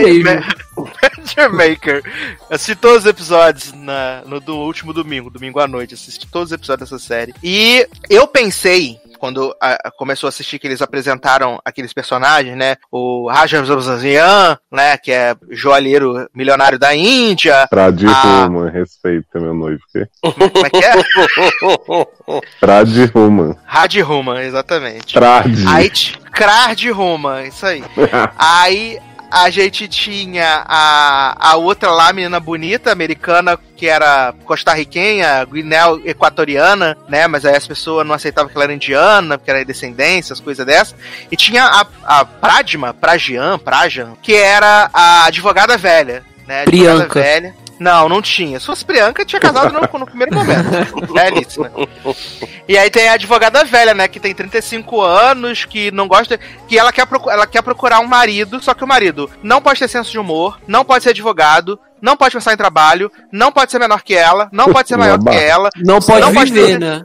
Não pode fazer nada, assim. É, é, é- Viado. é- ela é a pior de todas. Tem que ser um zumbi. Mas essa barra da altura é real, né? Entre os indianos se preocupa É, muito da indiano. pessoa ser alta, mas não muito. Exato. Tanto isso como o plot de você ter descendência é, de ser de Guiné Equatorial e nascer lá e ter descendência indiana, né? É. É. muito difícil encontrar pessoas que se identifiquem com isso. Olha, Sato, eu vou te dizer que eu comecei esse programa dizendo assim, gente, eu não vou me escandalizar com nada, porque a gente sabe que existe esses casamentos arranjados tudo. E aí, em dois minutos ouvindo os absurdos que essas pessoas falam pra essa casamenteira, eu fiquei assim, não tô acreditando que ano é esse. Não, eu não sei se. se- Eu não sei se no primeiro episódio tem, mas no segundo tem com certeza. Ela pega, a casamenteira, ela pega a foto de- desses, desses primeiros clientes dela e ela leva para um astrólogo, pro astrólogo dizer se. Os, os, os pares que ela vai fazer pros encontros têm futuro. Uhum. tem futuro. Aí ele fala, não, porque o fulano é de Ares.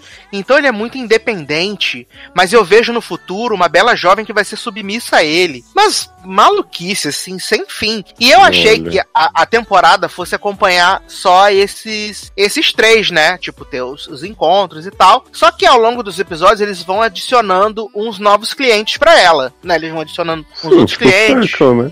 É, só que o problema é que as histórias ficam sem fim, né? A, a maioria das histórias fica sem fim. Porque, tipo, a advogada velha, problemática, ela ela tem um encontro, aí é, o encontro é super bosta, ela detesta o cara. Aí depois tem o outro encontro, aí ela também detesta esse cara. Aí ela falou assim: odeio advogado, não quero ser advogado. Aí a casamenteira vai arruma pra ela um advogado. Aí o cara fica lá falando com ela. Aí, tipo, ela falando assim: ai, ele é maravilhoso, ele é incrível, não sei o que. Aí corta a cena, o cara falando: nossa, ela é insuportável. Tudo pra ela tem que ser uma competição. Não sei o que. Uhum. Aí o cara, o cara. O cara não quer mais ter nenhum encontro com ela. E aí, o que, que acontece? A história dela para de ser exibida. Aí você não vê mais nada sobre Hum. aquela história dela. Ué, e você não sabe se ela Gente. conseguiu um pau ou não? Exato, você fica sem saber se ela conseguiu um par ou não. Na verdade, Aí ninguém ele- consegue, né? Porque pra Dilma também, que recebeu 150 mil propostas de casamento e não aceitou nenhuma, tá lá Ele com o closet gigante também. dele. Exato. Ele também, Tá lá ele cheio de desaparece. sapatos e relógios e dizendo que não é viado, mas que né, o povo zoando ele por causa do tamanho do closet. E aí a gente fica sem saber se pra Dilma se pegou com homem ou não. Adoro esse Ele vai, plot. ele vai até o episódio 5, que no episódio 5 a, casamenteira arruma pra ele uma amiga dela que é modelo. Aí ele leva ela pra no Jockey Club, eles andam a cavalo, não sei o que. E aí esse é o último episódio que ele aparece e depois nada mais. A gente não fica sabendo de nada. A meninazinha que tem o que é de Guiné Equatorial e, e tem descendência indiana, ela encontra aquele carinha lá, eles ficam saindo, eles saem sete vezes, e aí o cara começa a ghostear ela, né? Aí começa a Eita. ghostear ela. Ele começa a ghostear ela, aí ela vai pra outro encontro, e aí ela começa a sair com esse cara que mora em Chicago, ela leva a mãe pro encontro, umas maluquices sem fim, e aí ela também desaparece do episódio, da série. A única, o Ou único seja, a série não faz fica o ninguém, ghosting, né? Com a gente. É, a série faz ghosting com a gente. O único desfecho que a gente vê é de um novo cliente que aparece lá pro episódio 4 ou 5, que ele é de uma família super tradicional da, da Índia, ele estudou numa faculdade em Nova, em, na Inglaterra e tal, e aí ele voltou. E aí ele tem 23 anos. O irmão dele casou com 22. E então a mãe dele deu pra ele o ultimato que ele precisa se casar até o final do ano. A irmã falou que ele tem que se casar até o final do ano. E no caso só faltam três meses pro final do ano. E aí, tipo, todos os todos os todos os perfis que a, que a tia vai trazendo pra ele, ele vai negando, vai negando, vai negando, vai negando, vai negando, vai negando. Fora que quem faz o, o perfil da noiva que ele quer é a mãe dele, a mãe dele que fala: tem que ser isso, tem que ser limpinha, tem que ser boa esposa, tem que, eu tenho que falar, ela não pode falar nada, porque vai todo mundo vir morar aqui na minha casa. Mas esse é o Virgão? esse é um outro virgão. É um Porque outro tem um virgão. no primeiro que a mãe fala: meu filho é muito exigente, não sei o que, ele quer uma mulher linda, alta, não sei o que. Aí o menino fica assim com a cara assim, olhando pra mente meio que. e nunca mais também fala dele.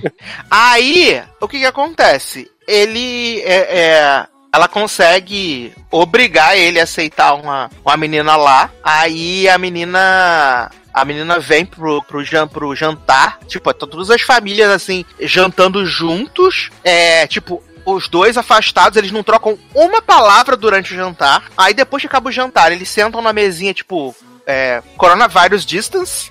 Aí ela, ele fala assim: "Ah, eu não sei falar, não sei o quê". Aí ele: "O que você, o que você espera de um homem?". Aí ela fala assim: "Ah, que seja companheiro, que deixe eu estudar e tal".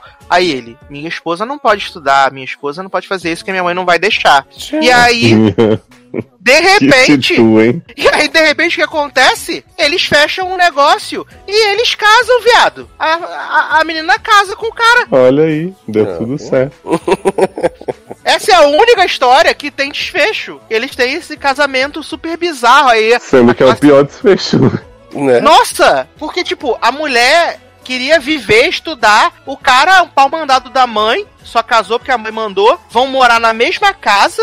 E assim, eu fiquei, o que que tá acontecendo, viado? E a dona. Coitado dessa mulher. Fala, Telim. Não, o que eu ia perguntar assim, tu tá falando que só uma das histórias é que tem um desfecho e não é nenhuma das histórias do início, na verdade, né? Isso. Ela aparece. Então, assim, o que é que aco- durante a temporada a gente começa vendo umas histórias que param do nada, não tem desfecho, surgem outras, e aí no final só uma fecha e assim. Qual é, É. o objetivo do da, Uma, uma, eu não, uma eu não conto que fecha, porque ela aparece no episódio 7, que é uma mulher indiana, que ela. Ela já foi casada, se separou, tem um filho, e aí ela quer que a, a dona lá, a tiazinha, arrume pra ela um marido que aceite criança, mas que seja da determinada casta indiana, não sei o que. Aí a tiazinha começa a procurar, começa a procurar, e aí ela liga pra tiazinha e fala assim: Seguinte, amor, baixei o Tinder, arrumei um homem aqui, não preciso mais do serviço, beijo! Tô muito feliz. E aí fecha a Ou história dela. seja, esse programa mostra que o serviço que cima presta é muito bom, muito necessário, né? Uhum. Que olha, Exato, gente. Essa mulher manda o, o seu marido joalheiro, Leoz, fazer uma sessão com coach. O coach Hum. melhorar o, o desempenho dele nos encontros. porque ele já não é topzera clichê o suficiente, né? Exato. Só que o coach é um coach meio esotérico, né? Que também liga os pontos dos signos. Hum, das faz coisas. chakras. É umas maluquices assim, gente. E Faz quando reiki? a... Não, não faz reiki, não faz reiki. Show. E é maravilhoso, assim. E aí você vai assistindo as histórias e vê que as histórias não vão tendo fim. E é tudo uns coito interrompido. Você já tá horrorizado com o fato do casamento arranjado em 2020, né? Né? E agora. Você, as coisas não acabam e você fica, gente. Mas qual o propósito de não acabar? Podiam pelo menos então focar em duas É histórias que sejam. É, só se for, porque podiam focar em, sei lá, são quantos episódios? Dez? Oito. Oito. Focava em duas histórias, quatro ca- episódios pra cada filmar. um. tá. É, a Acho que pandemia. eu acho. Porque Foi ela, tipo a, ela- a gay do crush perfeito, né? porque ela fala, né, que o. Que a, a indústria do casamento arranjado é multimilionaire lá na Índia, né? Que movimenta vários dinheiro, e é incrível. Que o casamento é o fechamento de um negócio, e tereré, é o pão duro, sabe? É bizarro. Só que ela não fecha nenhum negócio em oito episódios. Então, né? Por isso, né? Fecha Ah, um, né? fecha Da mulher que um, não né? vai estudar. Não, ela fecha um, né? Dos sete, dos sete lá, cliente dela, ela fecha um, né? O casamento que não vai, a mulher não vai poder viver mais depois do casamento. O índice de aprovação, né? Botar lá no Reclame Aqui. Cima, casamenteira, não achou marido alto pra mim. E a- não sei, o Leózio não falou, mas quando eles vão fazendo os matchmakers, né? Eles botam, tipo, os currículos lado a lado. Olha. E aí fala, é, Taylor está procurando uma mulher que seja inteligente. Aí aparece no currículo do lado dessa pessoa que ela separou, assim, very happy, excited, é, estudada. E aí, tipo, todas as categorias que Taylor levantaria vai aparecendo destacado no Uhum. currículo. É maravilhoso. Olha. Muito Sherlock isso aí. Sim, eu achei de uma cretinice sem fim, assim, esse casamento indiano, da verdade. Até com vontade de seguir pra ver as histórias que não se fecham. Todas, né?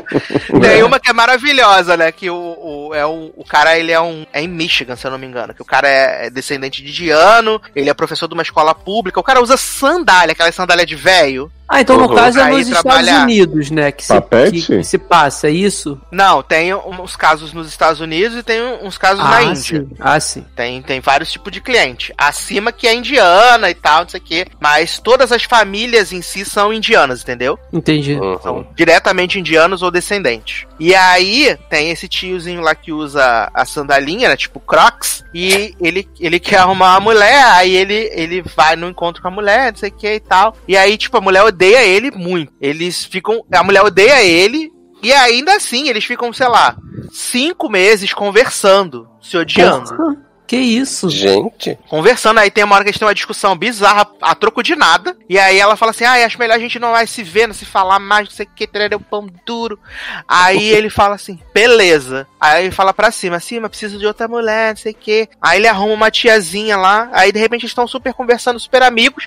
Só que aí surge o plot maravilhoso, né? Que ele, antes de pedir ela em casamento, precisa contar pra ela que o pai dele esteve na prisão por encomendar o assassinato Oh. da ex-esposa.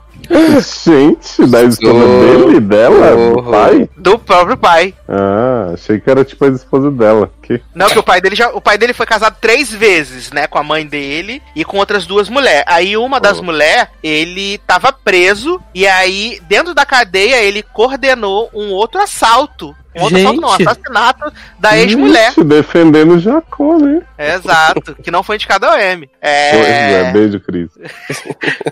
E aí. É, ter esse plot, e aí o final da história desse homem é ele ligando pra Namor e falando assim: Fulano, preciso te contar uma coisa. E aí Gente, some o acaba plot. assim. Partida aí, né? Olha. Assim, eu até. A, a temática é interessante porque eu mesmo pensava que essa questão do casamento arranjado, só quem poderia arranjar era a mãe. Da, da- do, ou do, do cara ou da, da, da moça indiana, entendeu? Da família indiana. Geralmente, quando a gente vê em série, é a mãe arranjando pra filha, né? É, Eu mas pensava no caso, tipo, eles. Mas no caso é, por exemplo, assim, eu sou seu pai, e aí eu quero que você case com o Zanon, né? Hum. Ou melhor, você chegou na idade de casar, 22 anos, 21. Aí eu contrato o Leózio pra fazer essa ponte da nossa família com outras famílias. Ah, e aí sim, você então. diz, ah, o que que você quer no, no- você quer você quer numa pessoa? Ah, eu Alto. quero que seja alto. Exato. quero que seja Zanon já tá na vantagem. Tenha De dentes bons, dentes bons, use desodorante, seja da mesma não religião que a minha.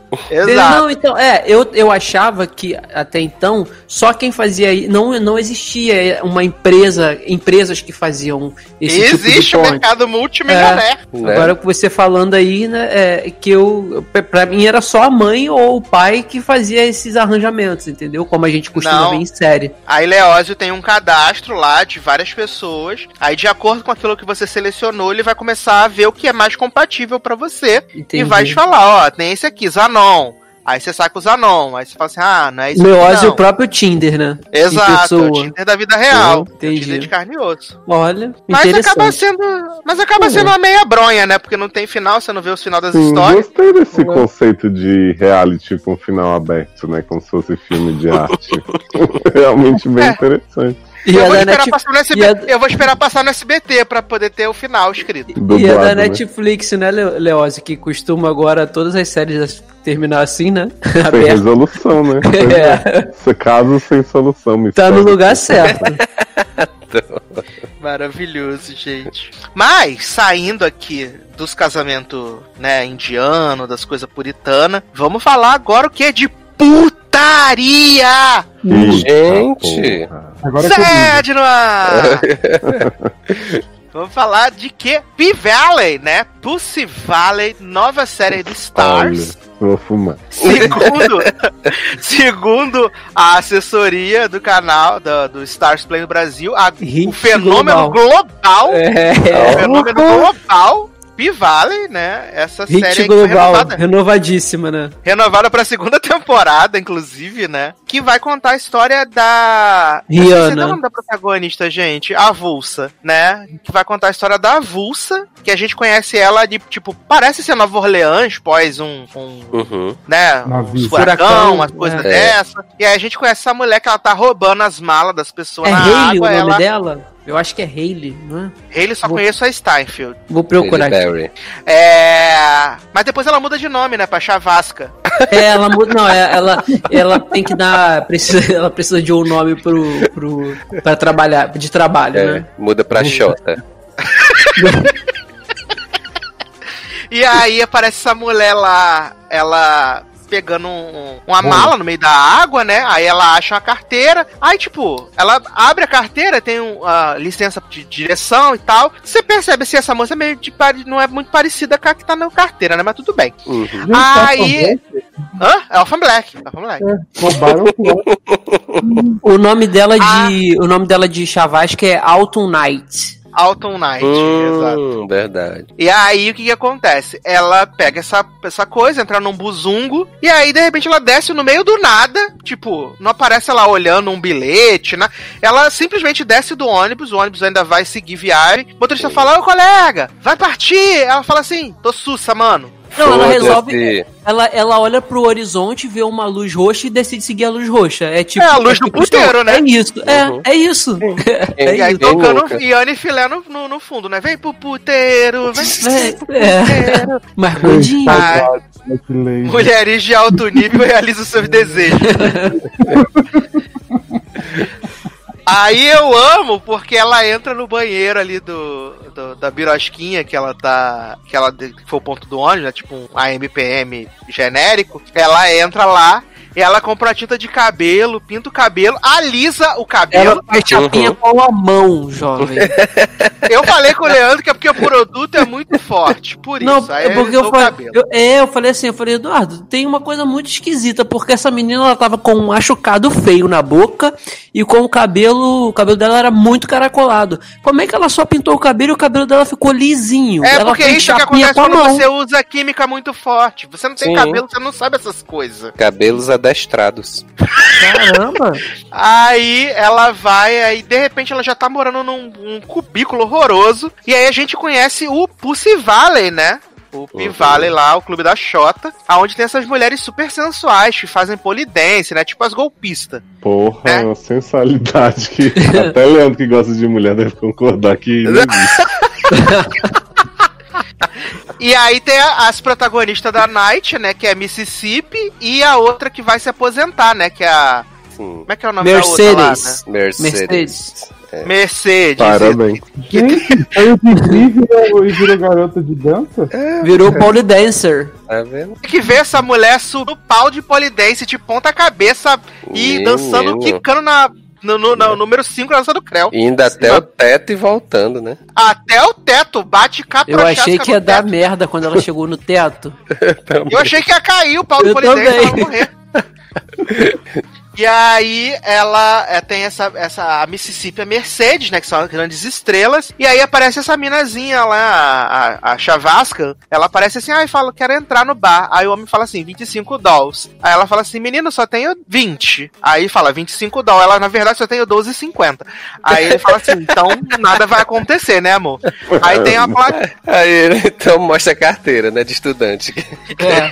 Aí, aí, tem, aí tem uma plaquinha assim, né, do lado de fora, que é assim, dança da bundinha, né? Concurso Aqui do do, lado, Sim. grandes, pré- grandes prêmios, 50 dólares. Garota Aí bumbum. ela, aí só ela fica uma ali, coisa. Edu, Ah. ela vai ir pro nada, do nada mesmo? É. do nada. Vai parar no puteiro do nada. Tipo, Sim. desce num ponto avulso, vai no salão da cabelo Leila Leila, faz tração, Ela, ela, cabelos e unhas. ela, ela desce no, ela desce no ponto, aí vê uma luz roxa no, no, no horizonte, assim, e decide comprar uma tinta, alisar o cabelo e vai pra lá, como já sabendo que, que lá é um puteiro, só que ela não conhece nem a cidade.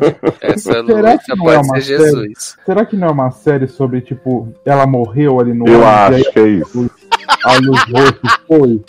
Tá Aí essa mulher o que acontece? Ela vai lá participar da dança da bundinha, né? E aí a mulher fala assim: ai, cadê. Aí a- a- as concorrentes estão tudo lá. Aí ela fala assim: ai, cadê seu biquíni? Aí ela fala assim: ai, não tenho biquíni. Ela tá toda, sei lá, de sainha e blusinha, né? Social. Tá de advogada, né? É, aí aparece. Aparece Uncle. Uncle Colton, né? Aparece lá. Clifford. É. Uncle Clifford, né, pra ele ter o genérico, aparece que é o dono do puteiro, né? E aí ele fala assim, menine, como assim você não tem um maiô? Aí fala assim pra menina, menina, vende um maiô pra ela aqui. Aí a menina fala assim, o, o maiô é 10 doll. Ela fala assim, menino, eu só tenho 5, posso te dar quando acabar? Aí ela fala assim, ah, toma aqui, fica com esse maiô aqui. Só tem os 5 centavos, né? É. Ai, gente, essa mulher é uma caloteira, ela quer passar pelo todo mundo. E viado, ela termina o primeiro episódio com mais de mil reais. Dólares, tá? Deu certo. E aí, aí ela vai lá, né? Aí Ela vai pra lá. Aí tem o concurso da bundinha, né? Aí ela fica lá só sensualizando, não sei o quê, passando a mão no peito, né? A Crazy nova, right a nova morena do Tchan, do Faustão. né? E aí, o que que acontece? Ela ganha o concurso, ganha 50 dólares, né? Ganha 50 dólares Sim. lá, ganha 50 dólares. E aí, Mercedes fala pra Uncle Clifford: seguinte, Enem, vou me aposentar porque a vida útil da strip é 25 anos, já passei disso, você sabe, né? E aí, ela fala que vai fazer o último Sunday Mercedes, né? Que é o dia que ela fica lá dançando lá sozinha, poderosa, a rainha do funk. E aí, tio, Clifford fala assim: ah, beleza. E aí, a, a Alton Knight, né, Chavasca, fala assim: menino, fiquei sabendo que abriu uma vaga aqui no puteiro. aí ela sabendo, né? Classificado. Houve boato. corre na boca miúda que vai abrir uma vaga. Ah. Adoro, corre na boca miúda. A Rádio Peão tá falando. Rádio Chavasca tá funcionando. E aí, nisso. Rádio Xota. Aqui é Ah. molhadinha. E aí, nisso. Adoro JB. Jota E aí, nisso, corta. Corta pra uma cena maravilhosa numa igreja, o povo cantando lá, os coral, né? Aparece o Ubi Goldberg, né? Uhum. Mudança de hábito. E aí tá sentada a Mercedes na igreja, assim. Aí, de repente, vem a véia, assim, falando assim: Oi, Ney, tudo bom? Tem cinco real aí? Ela fala, garota, já te dei dinheiro. Aí ele fala assim, não, mas. Tem 5 reais aí, não, só tem dois, 50. Aí ela fala assim, garota! Ela fala assim, garota, eu vim recolher o dízimo. Ela fala assim, menina, já te dei dízimo. Já te dei dízimo hoje, vou te dar dízimo de novo. Tu tá querendo dízimo toda hora, não aguento mais, sair daqui. E aí, o que acontece? A gente descobre que, na verdade, a, a evangélica cantora é mãe de Mãe. Mercedes, né? Ela é mãe de Uhum. Mercedes. E essa Só mulher que queria- até o episódio inteiro pedindo dinheiro e dízimo dos outros, gente. Exato. Falando que a filha é uma safada sem vergonha que não xereca na cara dos outros. Exato. Mais que o dinheiro dela serve, né? Mas que o dinheiro É, serve, que É é, o o di- é, ela diz que o dinheiro ameniza o pecado dela, né? pecado dela. Uhum. Maravilhoso. Aí o que que acontece? Alton Knight chega lá, né, pra fazer o, o rolê, né? É tipo Piper Perabo em show bar. Ela chega pra fazer a, a estreia dela lá, não sei o que quê. ruim, né? Já. E aí ela fica tendo uns flashback de um homem batendo nela, ela sendo afogada, se afogando. Uhum. né? E aí, Uncle Clifford começa a falar pra ela assim: seguinte, né? Pra trabalhar aqui, eu preciso dos seus documentos. Aí ela fala assim: mas nem piranha precisa de registro? Aí ele fala: claro que precisa, amor, traz sua identidade, tá bom? Né? Aqui é o puteiro, mas é de. É, É, tem, tem- negócio, né? Mas tem um RH que funciona. Né? Exato. Enquanto isso, Uncle Clifford está passando por dificuldades financeiras, né? Apesar de cobrar 15% de tudo que as dançarinas ganham, né? Esse homem menino? contando os dinheiro é muito dinheiro. Como é que esse homem tá passando dificuldade Mas é porque parece ser tudo financeira? notinha de um doll, né? Parece ser tudo notinha de um doll amassado. Aí o que que acontece? Aí esse homem vai lá no pagar os aluguel da, do, do P-Valley e aí a pessoa fala assim: tá faltando os dinheiro aqui, não posso aceitar. Aí ele Aí fala ele assim: só mas. tem o tanto, né? Só tem "Mas um real." Gente, não tem- uma nota de 200 reais circulando nessa série. Não tem. A Paulo Elas- Vittar ainda não chegou lá. É uma série sobre negociação, na verdade. E aí, eu não entendi. o- O episódio 2 dessa série, ela voltando e pagando todo mundo que ela devia. Não, Não, não. É, é uma série de negociação, mas sempre com metade do que você tinha antes, né? Na verdade, Zanon, no segundo episódio vira uma série sobre especulação imobiliária.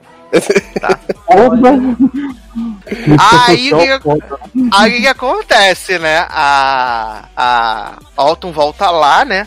E aí tem um, um rapper lá que tá lá com as mulherzinhas, várias mulherzinhas, jogando dinheiro, champanhe, bebida que pisca. Ah, sim, verdade. Aí ele fala assim, quero essas duas mulheres aqui. Aí a Mercedes fala assim, ah, mas pra poder fazer as coisinhas aqui tem que ser uns mil doll. 4 mil dólares. "Fech- É, 4 mil dólares. Aí ele fala, fala assim, dois pra você, dois pra fulana, dois pra cicrana, três pra casa. 4 mil dólares, ela fala, tenho 100. Aí eles começam a dançar, não sei o que, sensualizando lá nos homens.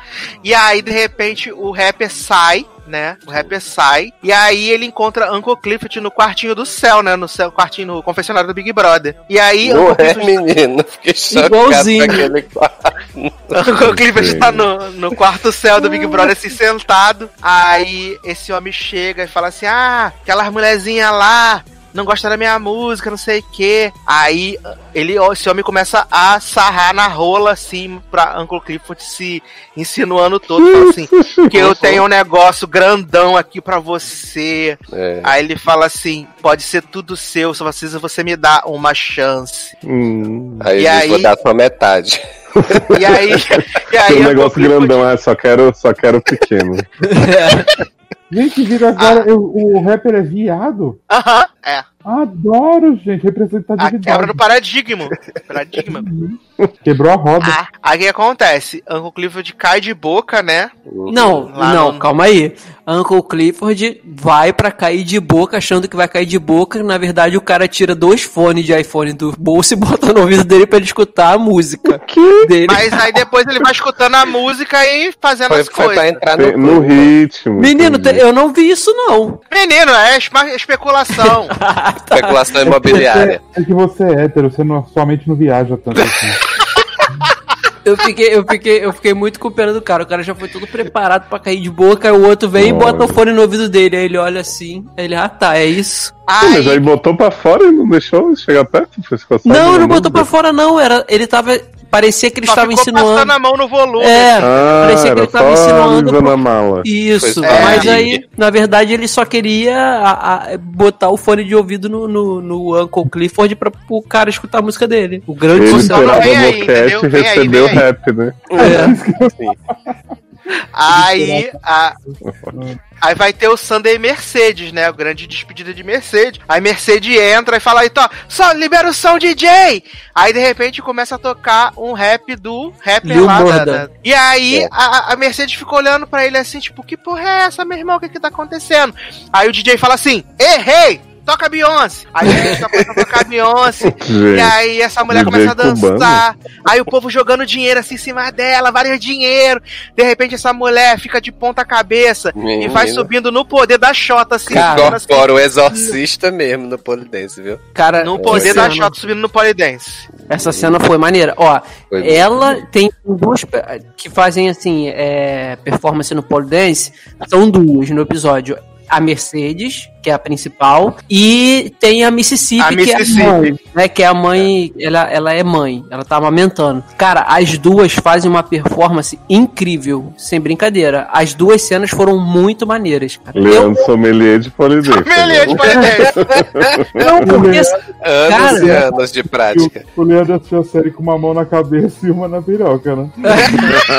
Agora, cara, é impressionante o que essas mulheres conseguem fazer com a força do braço, cara, da, da perna ali, Opa. sabe? Oh, Não, eu tô falando sério. Agora, quase de ideia. agora eu tô falando sério. Porque elas ficam de ponta cabeça, fazendo. Se, se segurando o corpo todo no braço de lado, sabe? Assim, e as duas cenas foram muito maneiras. Eu não sei se foram elas mesmas ou se foram dublês. Não, não, não- porque não teve foco, assim, no rosto. Não sei. Mas de qualquer forma, as duas pessoas que fizeram essas duas danças aí pô, foi, foi maneiro. Foi a parte, a única parte boa do para mim do episódio foi foi essa daí, porque ficou Bateu muito muito bem não feito. disse com o quê, Olha né? Não disse com o quê. Pra quem admira força no braço, essa série é um prato cheio. É. Ah, pra quem gosta de trabalho braçal, né? pois é. Aí, de repente, Mercedes tá lá fazendo a performance no polidense. Aí os homens jogando dinheiro, não sei o quê. Aí tem um homem assim que tá, ah, deixa eu dar uma cheiradinha nessa bucetinha, não sei o quê. Aí fazendo referência da Arlan, né? Aí a mulher enfia a cara, de, a cara do homem na Uhum. prochasca dela. De repente tá a mãe dela olhando lá de cima, assim. Aí ela É a tira a. Aí ela tira a cara da, da- do homem, do coisa. Aí de repente ela sai toda pelada, né? Tá só de calcinha sutiã. O povo tá tudo de casaco, de pele, um frio do caralho. A mulher só de calcinha sutiã na rua. Aí a velha fala assim: vim coletar meu dízimo. Aí ela, aí ela só tem a metade. Só que, Sassi, você falou toda pelada de calcinha e sutiã, eu lembrei daquela cena que a mulher fala assim: Eu estava só de calcinha e sutiã, ele tirou minha calcinha e meu sutiã, me deixando só de calcinha.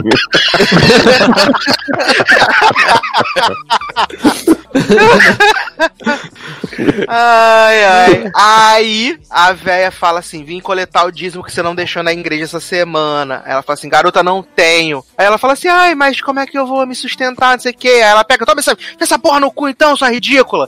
Aí dá uma sacola de dinheiro, a sacola de Mas dinheiro. a mãe dela é pastora? É, é pastora. pastora da igreja. E ela não chega assim, ela chega falando assim: você é pecadora, larga dessa vida, vai pra Jesus. Aí ela, Vagabunda! a mulher se ajoelha no chão. Aí ela se ajoelha no chão e fica assim: Deus, bota os pecados dela sobre mim, porque eu que o aguento e tal. Ah, mas Ah. pegar o dinheiro do pecado pode. Não, aí ela fala assim.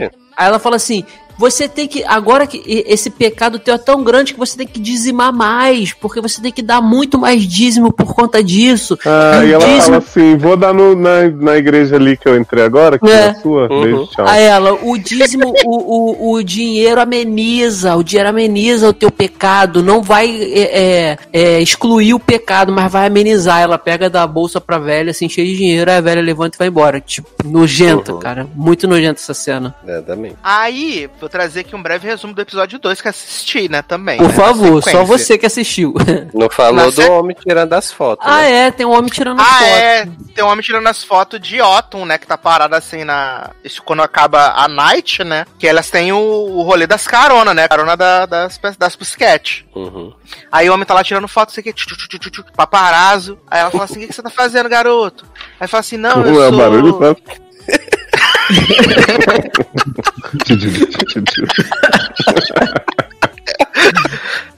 Adoro essas máquinas modernas.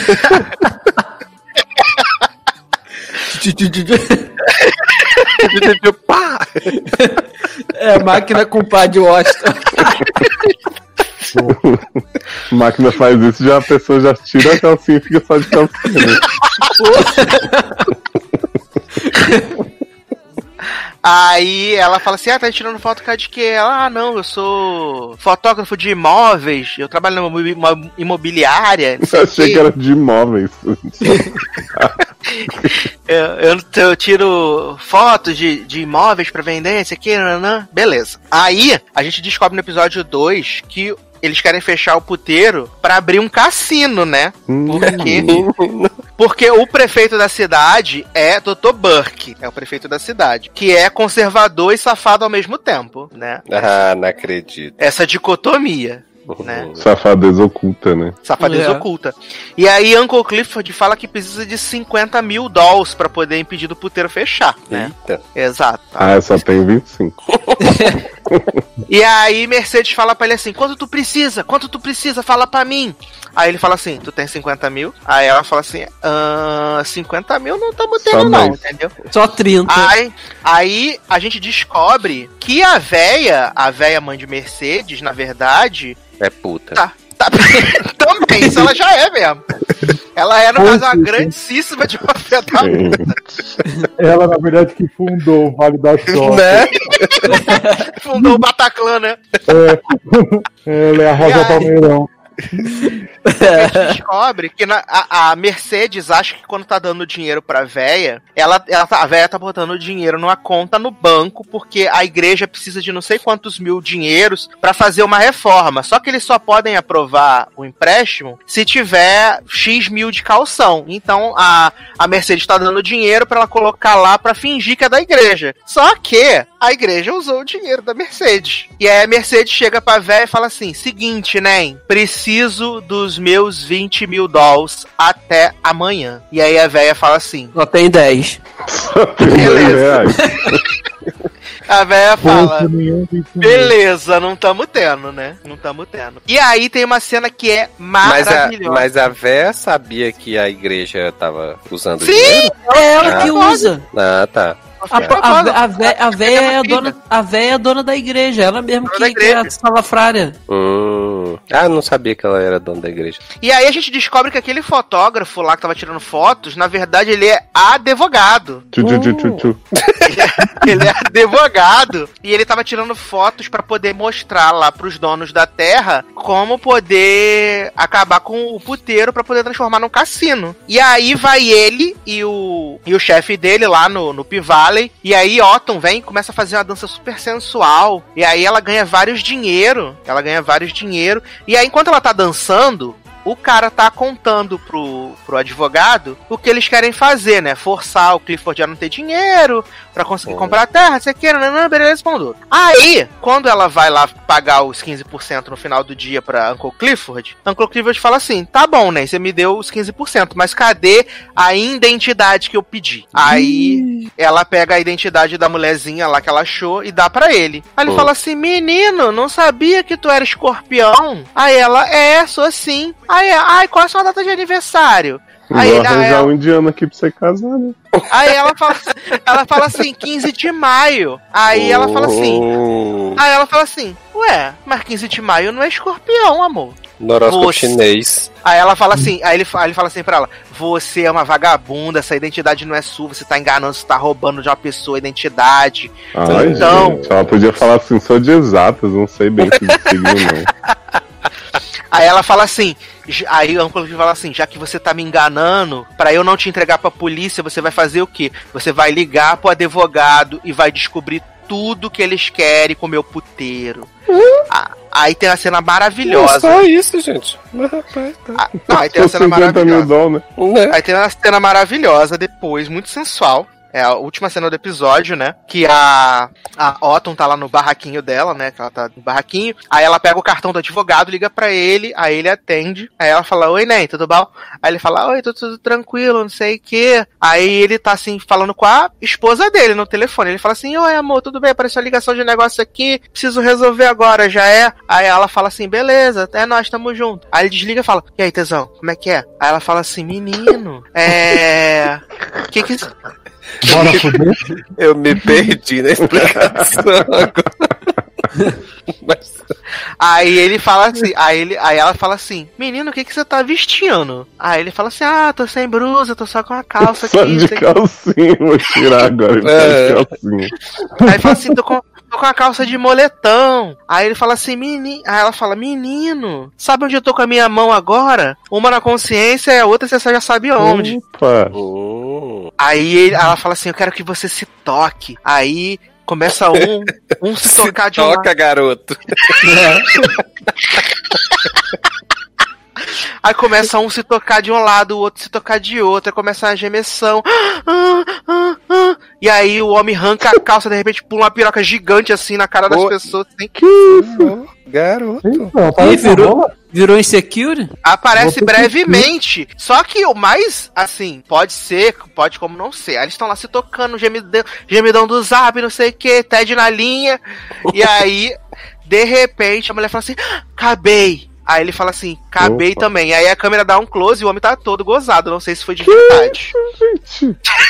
Olha. O homem tá Já todo gozado no interessou. peito. Ninfomaníaca. Aí não sei se ele fez o movimento sensual na frente das câmeras, né? De verdade. Será? Ou se ele só Só botaram um detergente de coco ali pra depois, pra fim. Ah, mas é difícil, porque em. Na- E em Security tem uma cena assim, co- tem uma certa- cena e vai na cara fazem. da, da Issa, cara. Não é possível que sido Calma, verdade. calma, uma, uma, putaria, uma putaria de vez. Leonardo primeiro. Não, porque em Now Apocalypse tem uma cena que aparece o menino Bo, né? Com detergente na barriga e você vê claramente que é detergente. Então, se essa série Uhum. conseguiu simular melhor, parabéns, né? Entendi. Parabéns aos envolvidos. Agora, Leandro Chaves. Não, então, em Security tem uma cena dessa também na- nas temporadas iniciais que a, a, a Issa toma uma gozada na cara também. Se ela vai chupar o cara lá e aí o cara não avisa que tá chegando e, e ela toma uma. E, Ah, mas aí tipo, eu até acho que pode ser fake, né? É, fake, com que certeza. Né? né? Então. Mas, Pode de coco. era muito parecido, mas certamente é Em fake. Girls tem também a Dan Driver fazendo uma nojeira dessa. Sabe por quê? Ai. Im- Imagine, Uma imagine, imagine o pessoal que tá. A equipe toda filmando isso, tipo, é obrigado a ver o cara tocando uma punheta e É uma gozando de equipe verdade. reduzida, deixa super à vontade os atores. E aí Às tá termina. ajudando também, né? Vai que É. é. Exato, exato. E aí termina o episódio depois dessa transa sensual, né? Pelo telefone, né? Hum, diz E aí- sexo. Isso aí, Para Diz que é sexo para matar. isso aí eles estão mostrando como é que tá sendo sexo na pandemia quando você não pode se encontrar com a pessoa. Né? É. Amo. O novo normal. Aham. Ô, Sácio, mas assim, eu queria muito. Você vê tanta série ruim aí, queria que você continuasse essa. Você conta aí pra gente semana a semana. Porque, olha, essa É. narração Porque maravilhosa. você me odeia, Leonardo. cada mergulho é um flash. Tu, tu, tu, tu, tu. Ai. Então a, a a série virou. Começou com a menina perdida querendo virar puta pra ter dinheiro. E aí. Puta não. No caso, é dançarina. Dançarina exótica. Exótica, isso. Exato. E aí, a partir daí, passa por uma trama de- imobiliária. É que cada episódio é uma. Tipo, Nath Finanças em série de putaria. Assim, cada episódio é um tema de como cuidar. Tipo, o primeiro é, é negociações, né? Aí no segundo vem especulação imobiliária, depois vai, tipo, taxa de juros tal. Investimentos. Ejaculação imobiliária, né? E, e aí, é, vai ter esse plot, né? Provavelmente a gente vai descobrir que ela tá fugindo de um marido abusivo. E pelo que dá a Sim. entender nos flashbacks do segundo episódio, ela tinha uma filha que morreu. Agora não sei se morreu agredida, se morreu no tsunami, o que, que aconteceu, né? E aí, próximos episódios do Hit Global Valley, né? Vem aí. Ai, Renovada Tô. pra segunda temporada. Aguardo ansioso. Uhum. O Ai, segundo ai. episódio tem essa duração maravilhosa de 59 minutos também. Também, também. Puta Nossa. que pariu. Literal, puta que pariu. São 10? Serão 10? Eu não sei, deve ser 8 ou 10 por aí. Assiste, gente. É, vocês pagam, vocês pagam a conta do, do Stars Play pra mim, eu assisto tranquilo, não tem problema. Eu, eu passo no, no grupo pra você, caridade. Ah, é. Não, mas tem que ter legenda, que eu tô vendo legendada, amor. Tá, eu faço a legenda pra você, eu faço a tu, tu, tu, tu, tu. Ridículo você. É. Zanonzin, senhora. que belíssima canção iremos tocar para passar para o último bloco desse podcast. Então, né? Vamos mais de um K-pop. É, eu quero. é, vou indicar aí pra tocar a música da Sou Yu, a da mulher, que ela é do meu grupo favorito do K-pop Sister, que não tem Sou mais. eu, Sayayama, né? Garoto. Asiático foda. É, e aí a música chama Agora Go. Que Glória Groove?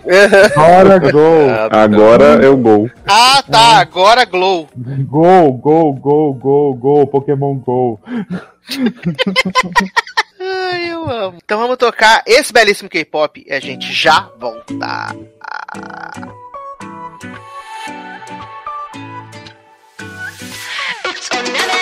매일 아침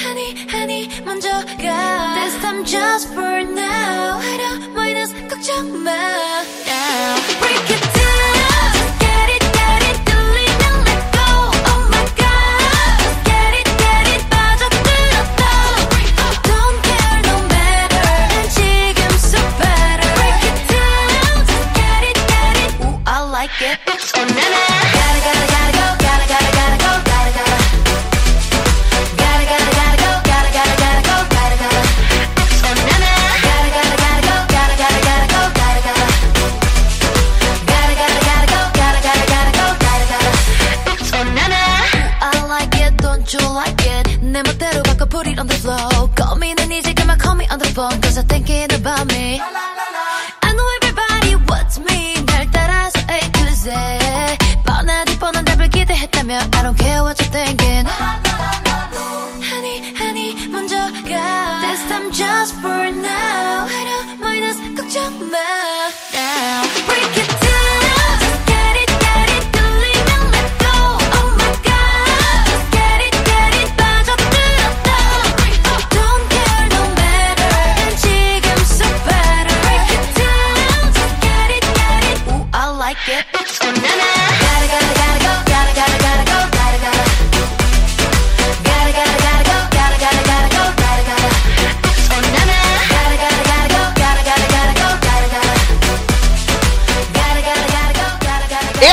Estamos de volta com o último bloco do podcast. Palhaço.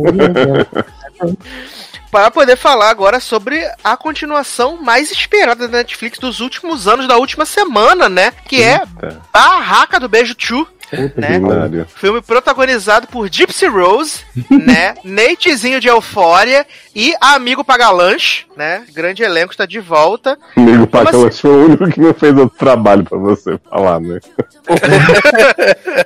Sabe o problema de barraca do beijo 2 pra sustentar os filhos até hoje. Né? Pelo que, eu, pelo que eu dei olhada no perfil de Amigo Pagalanche, ele é evangélico, né? Ele é evangélico, ele tá noivo. Deve pagar bastante dízimo pra mãe de Xo- Xota, né? Garota.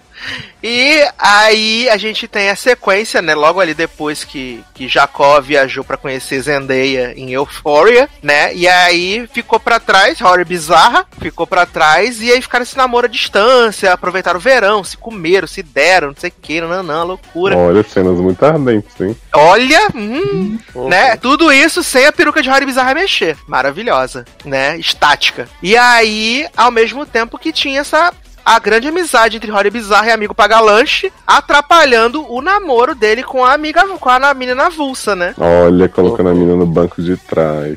Exato. E assim, eu acho que não tem muito que a gente falar da sinopse desse filme, porque ele, a sinopse dele é isso. É, a sinopse desse filme é a mesma sinopse do primeiro filme. Só que ele é super size, Não, né? Ele- senhor, porque eles introduzem aí o grande galã sem olho, né, Marco?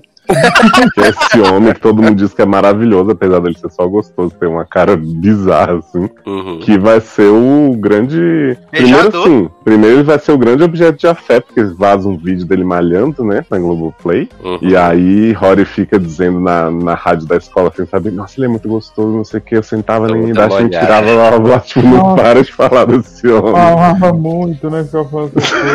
Ah, é. Nossa, Rory- que Rory fala, cava. Rory fala, senta na minha cara, nem guindaste. Sim, Uhum. tô com o fone que tá aceso. Ela falou assim, ela falou, faria, ou de que asterisco, asterisco, asterisco. Estação Faria linda, né? e aí, viado, essa cena de 10 minutos de Rory objetificando o homem e paga o lanche correndo, pulando pela escola, fazendo parkour atrás pra poder desligar. Podia só ter ligado pra, pro telefone, né? Mas não. Viado, esse homem, esse homem corre a escola inteira, esse homem bate com a cara num bolo do nada. Não é, piada. Correu Hogwarts inteira, gente. Olha. E eu, e eu tentando entender o motivo, o motivo, a razão, a circunstância, viado. Ah, eu achei maravilhoso. Mentira, eu achei muito ruim, mas agora lembrando parece bom. Mas aí, o que eu gosto foi é que. Porque eu lembro que Darlan odiou esse filme, eu acho que Leózio gostou pra baixo, médio, Não, pra primeiro médio. eu, eu gostei pouco, bem pouco. É, médio pra baixo. E eu divulguei, enalteci. Falei, caraca, Rory Bizarra, maravilhosa. É amigo pagar lanche, melhor casal. Queria muito. Aliás, continuo querendo esse casal. Esse casal que eu aprovo. E aí. Esse segundo filme me deu uma, uma agonia, porque você vai assistindo ele e nada acontece. Vai assistindo, Uhum. nada acontece. Vai assistindo, nada acontece. Viado, as coisas desse filme só Filme acontecem cheio de viradas dramáticas. 40. Na verdade, mesmo? acontece tudo. Eles enfiam plot, enfiam plot, enfiam plot. E aí, Exato. quando tá cinco minutos pra acabar, eles resolvem tudo de uma vez. Fiado, Mas esse assim, povo fica acontece. 75 Com minutos do filme fazendo dança no fliperama. Uma simples conversa, né? Que, que resolve tudo, né? Que poderia ter acontecido no início do filme, inclusive. né? Exato, exato. Que Rory Bizarra, quando achou o brinco da menina lá, da, da modelo, podia ter falado assim: Cara. Nate, seguinte, achei um brinco aqui debaixo da sua cama, sabe de quem é? Tá usando agora? Uhum. Aí ele fala assim: Não, menina, da minha amiga que dormiu aí, acabou. Fim, créditos. Não, e Não, não, isso, é isso porque. Isso porque ela, já, ela tinha acabado de passar por um plot com ele de que ela não queria ser aquela namorada grudenta. Então ela tava Uhum. dando espaço Sim, tá pra ele. ignorando ele toda hora. Exatamente. É, e, e aí ele, sentindo que ela tava dando espaço demais. Exato, e aí ele vai reclamar e ela diz: Ah, é porque eu não queria ser a namorada grudenta e tal, então eu tava dando espaço. E ele, não, eu quero é que você sente no meu colo e tal, não sei o que e tal. E aí, na cena seguinte, basicamente, ela vai e faz a mesma merda de novo, né? Então, mas muito mais problemático pra mim do que o brinco, que eles explicam, né, da maneira mais idiota possível, caminhar, dormir na sua casa quando briguei Uhum. Sim. com o macho. É o plot das mensagens que ela abre no celular que tem assim, nossa, precisava muito relaxar, sair toda molhada do nosso encontro, não sei o que, tipo, umas conversas que, tipo assim, eles tinham que pegar uma a uma das mensagens pra explicar o que que era, porque era tudo muito Uhum. dúbio. E Sim. ninguém fala nisso depois. Exatamente isso. É muito Sabe- bizarro. Mas, menino, o problema de Baca do Beijo é que ele não tem roteiro, né? Porque assim. Não, porque a gente já descobriu. É porque a gente descobriu de que- quem escreveu o roteiro, né? Que é o roteirista de Teen Beach Movie 1 e 2, né? E Barraca do Beijo 1, né? E Barraca do Beijo 1, exatamente.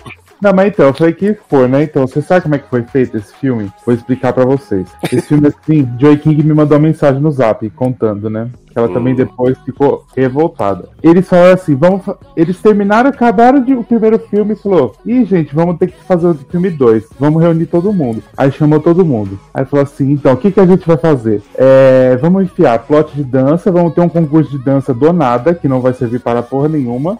Claro que vai servir, menino, pra Rory Bizarra pagar a faculdade. Ai, Porque, menino. porque ela queria ir pra. Ela queria ir pra Berkeley, né? Pra ficar com Ah. o paga-lanche lá na, em Berkeley. Aí Nate fala pra ela assim: Ai, queria tanto que você estudasse aqui comigo. Aí ela Uhum. fala assim: Menino, não é verdade? Aí ele manda um casaco pra ela e ela fala: "Ah, Vou estudar aí, foda-se. Não, mas no final ela nem decide se ela vai ou não pra faculdade, né? Que é o plot Ficou do 3, né? toda a porra do Vem filme falando essa merda e não coisou. Uhum. Aí foi assim, então também a gente precisa de um plot do Nate poder. O, é, o Nate, o namorado dela? Esqueci. É, o Nate é de Euphoria, né? É, não, não é Nate, É, ele sabe, é é ele esse mesmo. O É É. Jacó. É, ele mesmo. Ele precisa de um plot pra ele ter um casal pra fingir que tá traindo o Joy King. Ela falou, ah, tá, então eu também vou ter. Mas ela virou e falou assim, gente, e a militância? A gente precisa ter gente pra militar, né?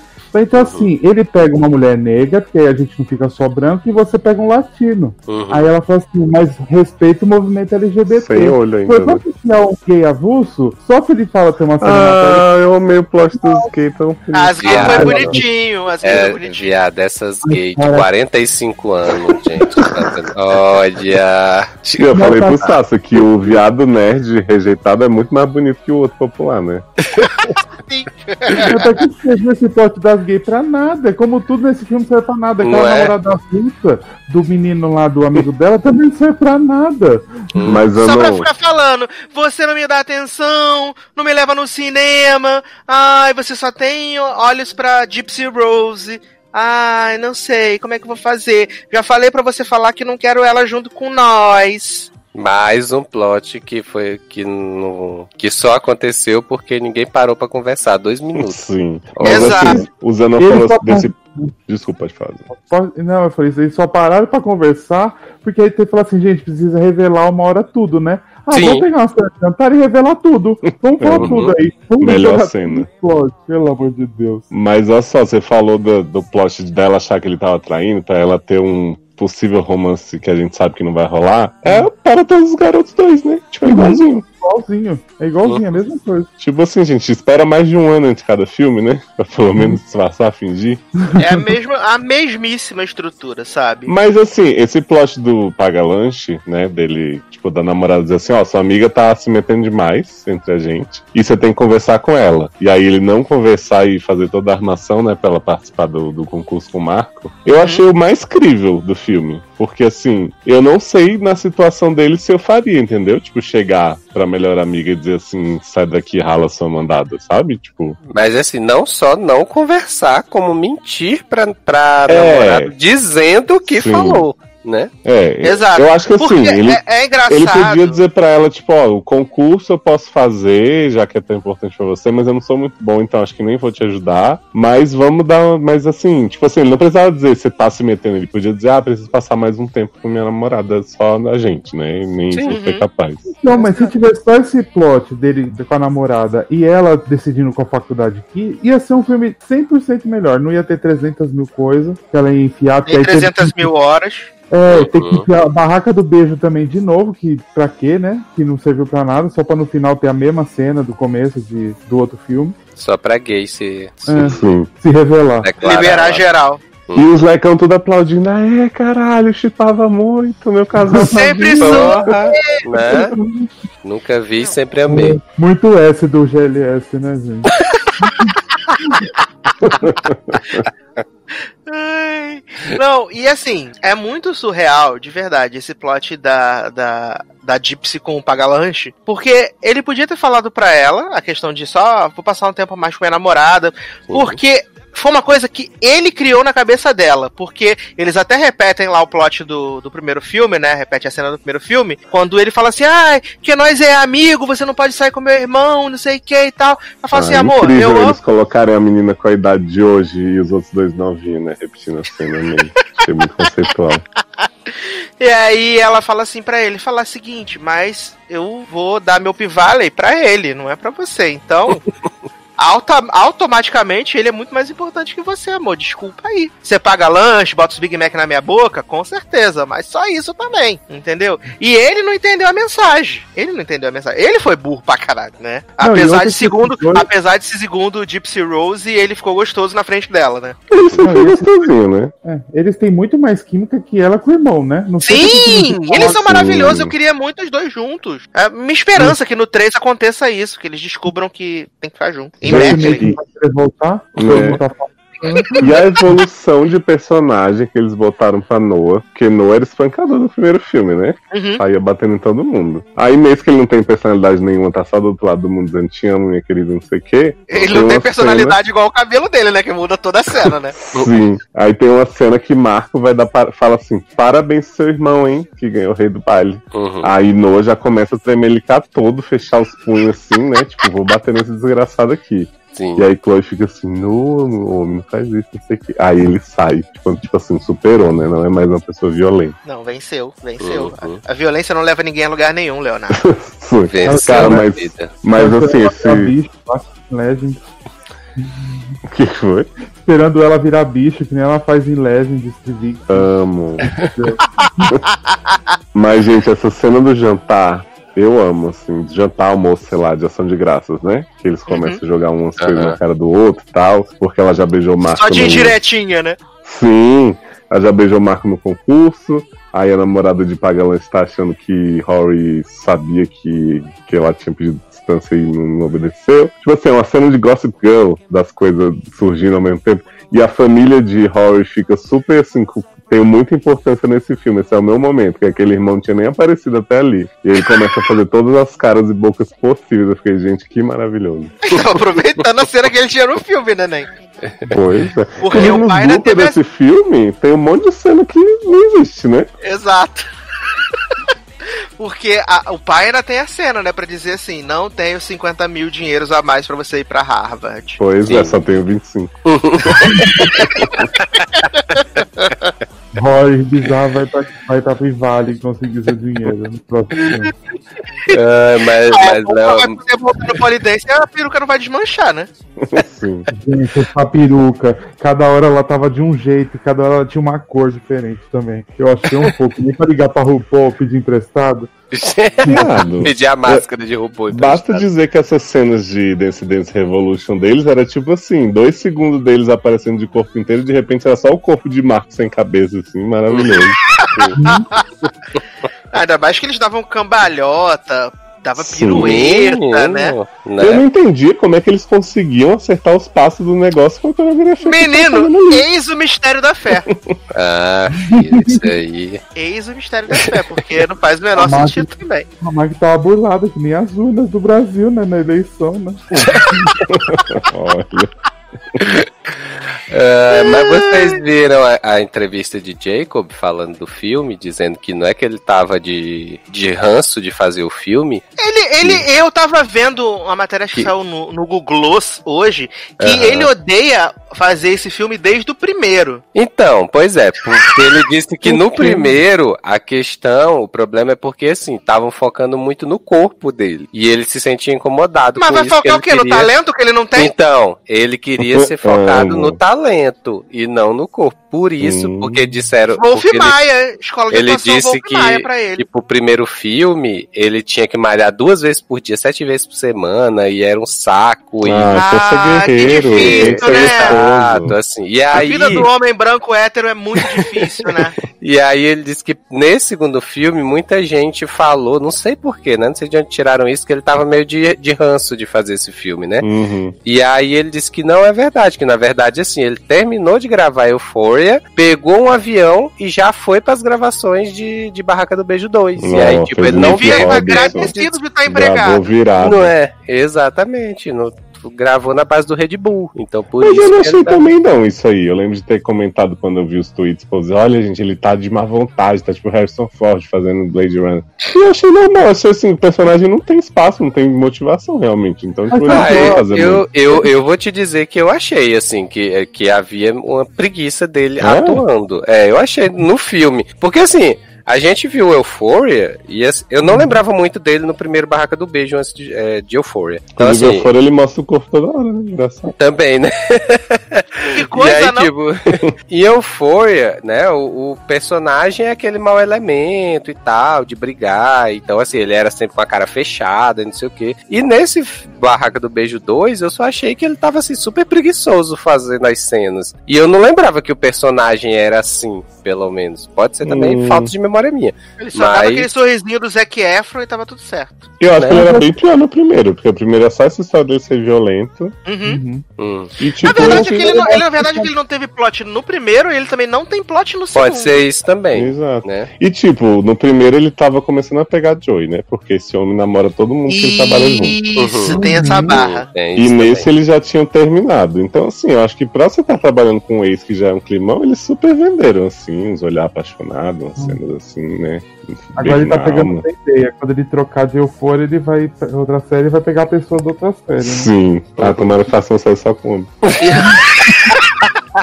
E Rory Bizarra é super pequenininha, né? Porque naquela cena que ela chega lá na, Nossa. em Boston, viado, essa mulher trepa nesse homem, ela fica a 5km de distância do chão. Que agonia, gente, desse casal, gente. Olha, porque ela, Ela é tá muito certinho na rola dele. Que isso? Garoto, não expõe a menina.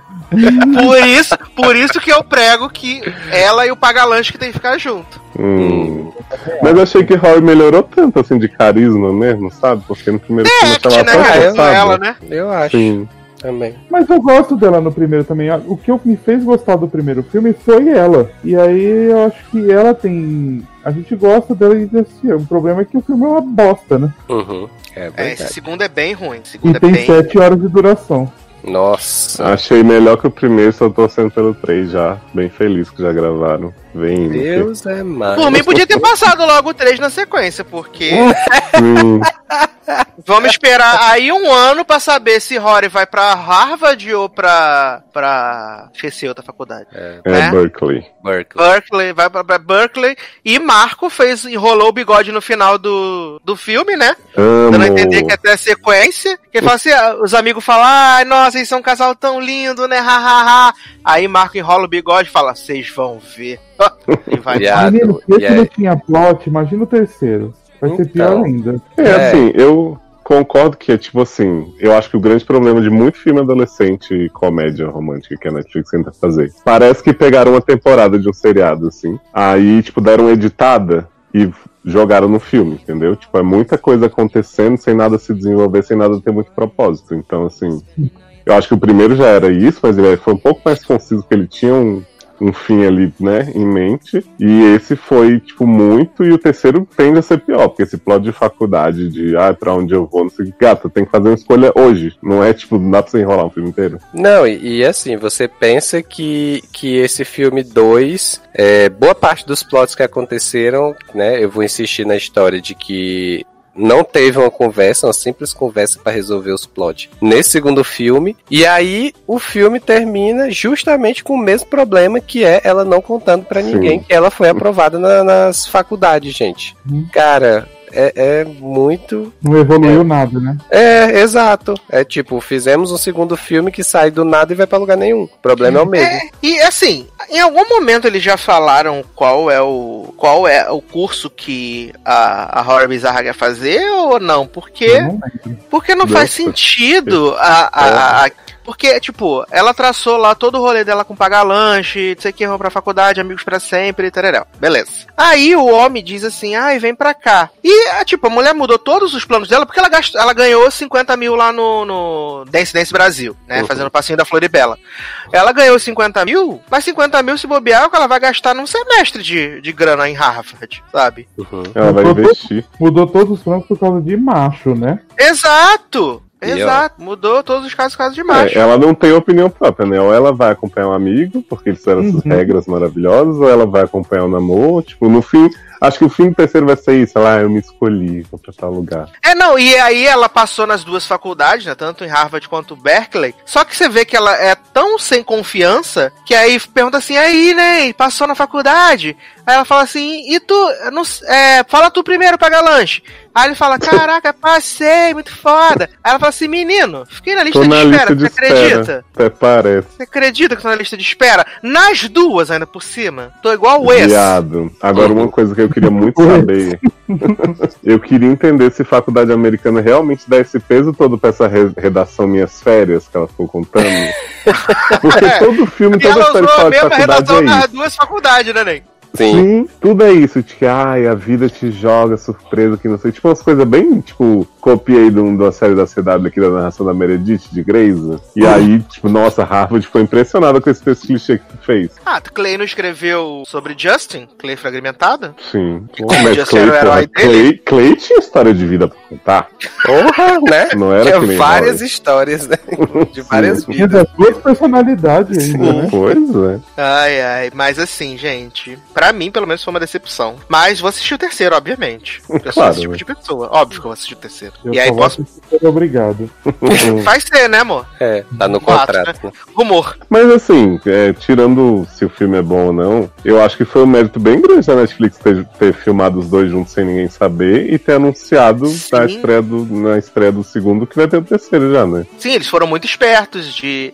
Mas eu acho que eles já fizeram isso porque o, o, o menino lá, o, o Jacob, né? Ele tá envolvido com, com Euphoria. Uhum. A- Uhum. Acredita-se que a, que a Joy King vai ter mais projeção por causa da repercussão que o papel dela teve em, em, em The Act, né? Então, como já tava toda a estrutura montada e basicamente é uma sequência quase que imediata do, do filme, fez muito sentido filmar e pra todo mundo estavam filmando só o dois, né? Exato. Sim, sim. E É. tipo, esse povo cresce muito rápido, né? Ele já tem Menos de 25 oitinho, né? anos. Menos É, de né? Porque Jacob se crescer também, né, filho? Aí vamos. Vai fazer João e o pé de feijão, o próximo filme. Socorro. Vai ser o gigante. É, Vem pra cá com o meu gigante. Tá. Jovem. Mas eu. É, pra mim, a melhor cena do filme é ele chegando de caça-fantasma na festa de Halloween da escola e a namorada sai vestida de marshmallow. Nossa. E aí? chacota. Não E aí? consegui botar um sorriso nesse Eu esqueci de avisar. Não, e eu amo que eles, tipo, eles são meio que losers, né? Apesar de eles não serem, tipo, o Glee Club da escola. Mas aí quando eles vão fazer o Dream Team do passinho, todo mundo abre a rodinha, fica lá aplaudindo. Uhum. E, uhum.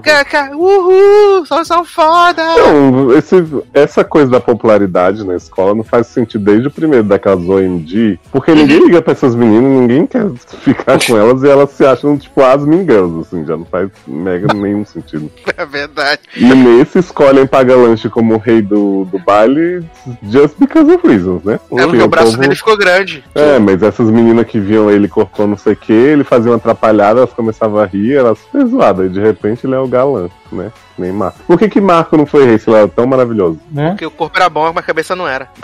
Gente, olha. Marco, né? Cada cena que ele dá uma viradinha de olho assim, que você vê que não tem olho, é muito estranho. Ai, ai, maravilhoso, gente. Assistam Barra do Beijo por sua conta, tá? É só isso que a gente quer dizer. Duas horinhas, gente. Uhum. Passa super rápido, só que não. É, é o tempo de ouvir meio logado. Ai, ai. Mas vamos então pra última pauta aqui do nosso programa. Que agora sim vamos falar de coisa boa, de Opa. coisa bem feita, qualidade, sucesso topíssimo, que é Palm Springs, né? Um filme original do Hulu. Na verdade, o Hulu comprou, né? Não é deles. Filme original do Hulu, protagonizado pelo Brooklyn Nine-Nine, Andy Samberg, e também pela Eterna Mãe, né? Que apesar de ter feito outras coisas depois, ela é conhecida como a mãe, né? De How I Met Your Quem Mother. O cristal da é. atuação, Christine Milioti. E eu queria que Leoz falasse um pouquinho do que acontece, o que é Palm Springs, Leoz. Palm Springs é um filme de loop temporal, né? Então, pra quem conhece aí Dia da Marmota, né? Também conhecido como Feitiço do Tempo, outros grandes clássicos que não me vêm à cabeça agora, né? Tipo, A Morte dá Parabéns, né? Essa releitura do terror. Então são o quê? Filmes em que o, o espaço dele é um dia que começa a se repetir quando o protagonista morre, ou enfim, né? E aí a gente tem um twist nesse, nessa premissa, porque o filme começa com o personagem do Andy Samberg, né? Acordando ali com a namorada que é super escroto com ele, vão tentar dar uma. Ela falar, fica aí se masturbando enquanto eu me arrumo pro casamento. Então eles estão, tipo, ela é madrinha de um casamento que vai acontecer entre Camila Mendes, Riverdale, e Tyler Hoechlin, né? Superman. Exato! Superman, a CW como Bom Bunny. Exato. E aí ele é só o convidado ali, o namorado dela, e você pensa que, como a maioria dos filmes, ele vai começar a viver o loop, né? A partir dali, entender o que tá rolando. Eu não sabia nem que era história de loop temporal. Não? Nem Não. eu. Eu não Nem sabia eu, que era Eu, história de eu também não sabia, não. Eu não sabia que era história de luta temporal. Eu tava achando meio estranho, tipo, ele lá na piscina, tipo, largado, largadão, aí falando, ah, todo dia a mesma coisa e tal. Uhum. Mas pensava que, ah, ok. E, mas, aí, tipo, ele no casamento vestido de havaiana e bermuda, sabe? Fazendo porque a- discurso, né? É, Uhum. achei que ele era largadão, mas pra mim foi uma surpresa o rolo do Lupe. Pra mim sabia. também. É. Eu tinha lido alguma coisa que era sobre loop temporal, mas eu não imaginava que não seria o loop dele começando, entendeu? Então fiquei bastante surpreso quando você percebe que ele já tá no loop há muito tempo. Ele desistiu e falou assim: vou viver a vida com o menor esforço possível. E aí ele se envolve com o Kristen Milioti, né? Eles ficam ali vendo a namorada dele comer outro cara, convidado da festa. E ele, nessa hora, eu ainda não tinha percebido que ele fala assim: em nenhuma realidade esses dois não vão ficar juntos. Então, tipo assim, ele já deve ter visto aquilo trocentas vezes. E aí, tipo, eles vão ficar na praia, ele com a cueca super sensual, né? Começa a mostrar pra ela ali na areia. E aí, do nada, aparece um homem tentando matar ele, essa mulher gritando, ele levando flechada. Falei assim, o que que tá acontecendo? Né? E aí ele vai pra uma caverna, manda ela não vir junto, ela fica gritando pra ele, sai daqui, e aí ela vai junto e entra no loop. E aí que o filme realmente começa, né? E eu fiquei assim na chão com esse, essa ousadia. Eu também, porque assim, diferente de vocês que foram procurar alguma coisa antes, eu, eu fui pro filme sem ler sinopse. Porque eu, eu gosto muito, cara, quando eu, eu vou pra um filme cego, sem saber nada, sem ler sinopse, sem, sem nada, sem nenhuma informação básica, nem de elenco. Eu só sabia que no elenco tinha a Christian Milioti e o Adam Sandberg porque tem no, no pôster. Então eu fui zero pro filme de informação. E aí, quando começou a história de looping temporal, eu falei, peraí, isso aí já é história batida. O pessoal tá usando muito também esse termo. Só que eles fazem de uma maneira tão leve e tão descompromissada, assim, sabe? Pri- Principalmente o primeiro ato todo, que é antes dele conhecer a Sarah, que é a personagem da Milhote. Então, assim, que você não se incomoda, você, você aproveita, você, você passa a aproveitar com, com o personagem do Nile, do, do Adam Sandberg, junto ali, sabe? Você quer saber o que, que vai rolar naquele casamento. Você já, obviamente, que você espera situações cômicas, porque é uma comédia, né? E aí você vai levando aquilo ali de boa. Quando eles se aprofundam mais no tema do looping temporal, cara, é de uma forma tão, tão simples e tão, tão, assim, sem, sem inventar, sabe, a roda, querer botar uma, uma situação mirabolante, que você se apega. Porque é simplesmente o seguinte: tem uma caverna ali que, se a pessoa entrar na caverna, ela, ela passa a viver o mesmo dia é, para sempre. Ela, ela sempre vai acordar no último lugar que ela, que ela dormiu. E aí, sabe, eles vão levando isso, não explicam a, a questão de como o personagem do Nile entrou lá, qual- que, que ele foi o primeiro, dá a entender que ele foi o primeiro. Mas, É. Leandro, deixa só te perguntar, já que tu puxou, falou dessa Hum. questão aí do reboot do dia, né? É, no caso, é, isso acontecia só quando eles morriam. Ou quando o Quando dia eles acabava. morriam ou quando eles dormiam, pegavam no sono. É. Ou quando eles dormiam. Então, Isso. é porque assim, tem um momento do filme, se eu não tô enganado, que ele fala pra ela que é aquele cara que vinha, vinha para matar ele, né? O, Uhum, cara o lá? Roy. E assim, às vezes ele demorava vários dias pra vir. É, ele, ele fala isso. Mas E aí eu fiquei assim na dúvida, porque eu Mas- tava nessa de que era, de que era ou quando morresse ou quando. Uhum. quando Não, ele fala na né? questão do, do Roy, não é? isso. Sim. É porque Eu ele fala que o ele fala que o Roy, ele não mora ali perto do Isso, de onde tava rolando o isso. casamento. Aham. Então, tipo, tinha dias que ele vinha, tinha dias que ele não vinha. E até quando ele vai lá na Isso. casa do Roy, mas pro final, dá a entender que, tipo, o Roy meio que cansou de caçar ele também. Sim, Uhum. e, e era assim, é, dá, dava, dá a entender justamente a questão de que ele não fazia questão de fazer isso todo dia, mas ele tinha vontades que passavam, por exemplo, ele matou, tentou matar ele hoje, ou matou ele hoje. Ele passa cinco dias ali satisfeito porque ele É, fez tipo, isso. deu muito trabalho fazer essa viagem, né? Então Isso, vou dar uma é. Ah, descansada. tá. Então, assim, Isso e quando eles sentido. É, quando eles começam a tratar a parte técnica, entre aspas, assim, do loop temporal, é muito, é muito fácil a resolução. Você não precisa, você não tem a informação de que se realmente o, o Nile foi o primeiro, você não tem informação de como aconteceu com ele, você também nem precisa ter, porque o filme não te, não te traz essa necessidade. E aí, quando acontece com a Sarah, e aí você descobre que o Roy também é, aí ele- o filme começa a trabalhar na situação de, de eles procurarem uma saída para aquilo ali.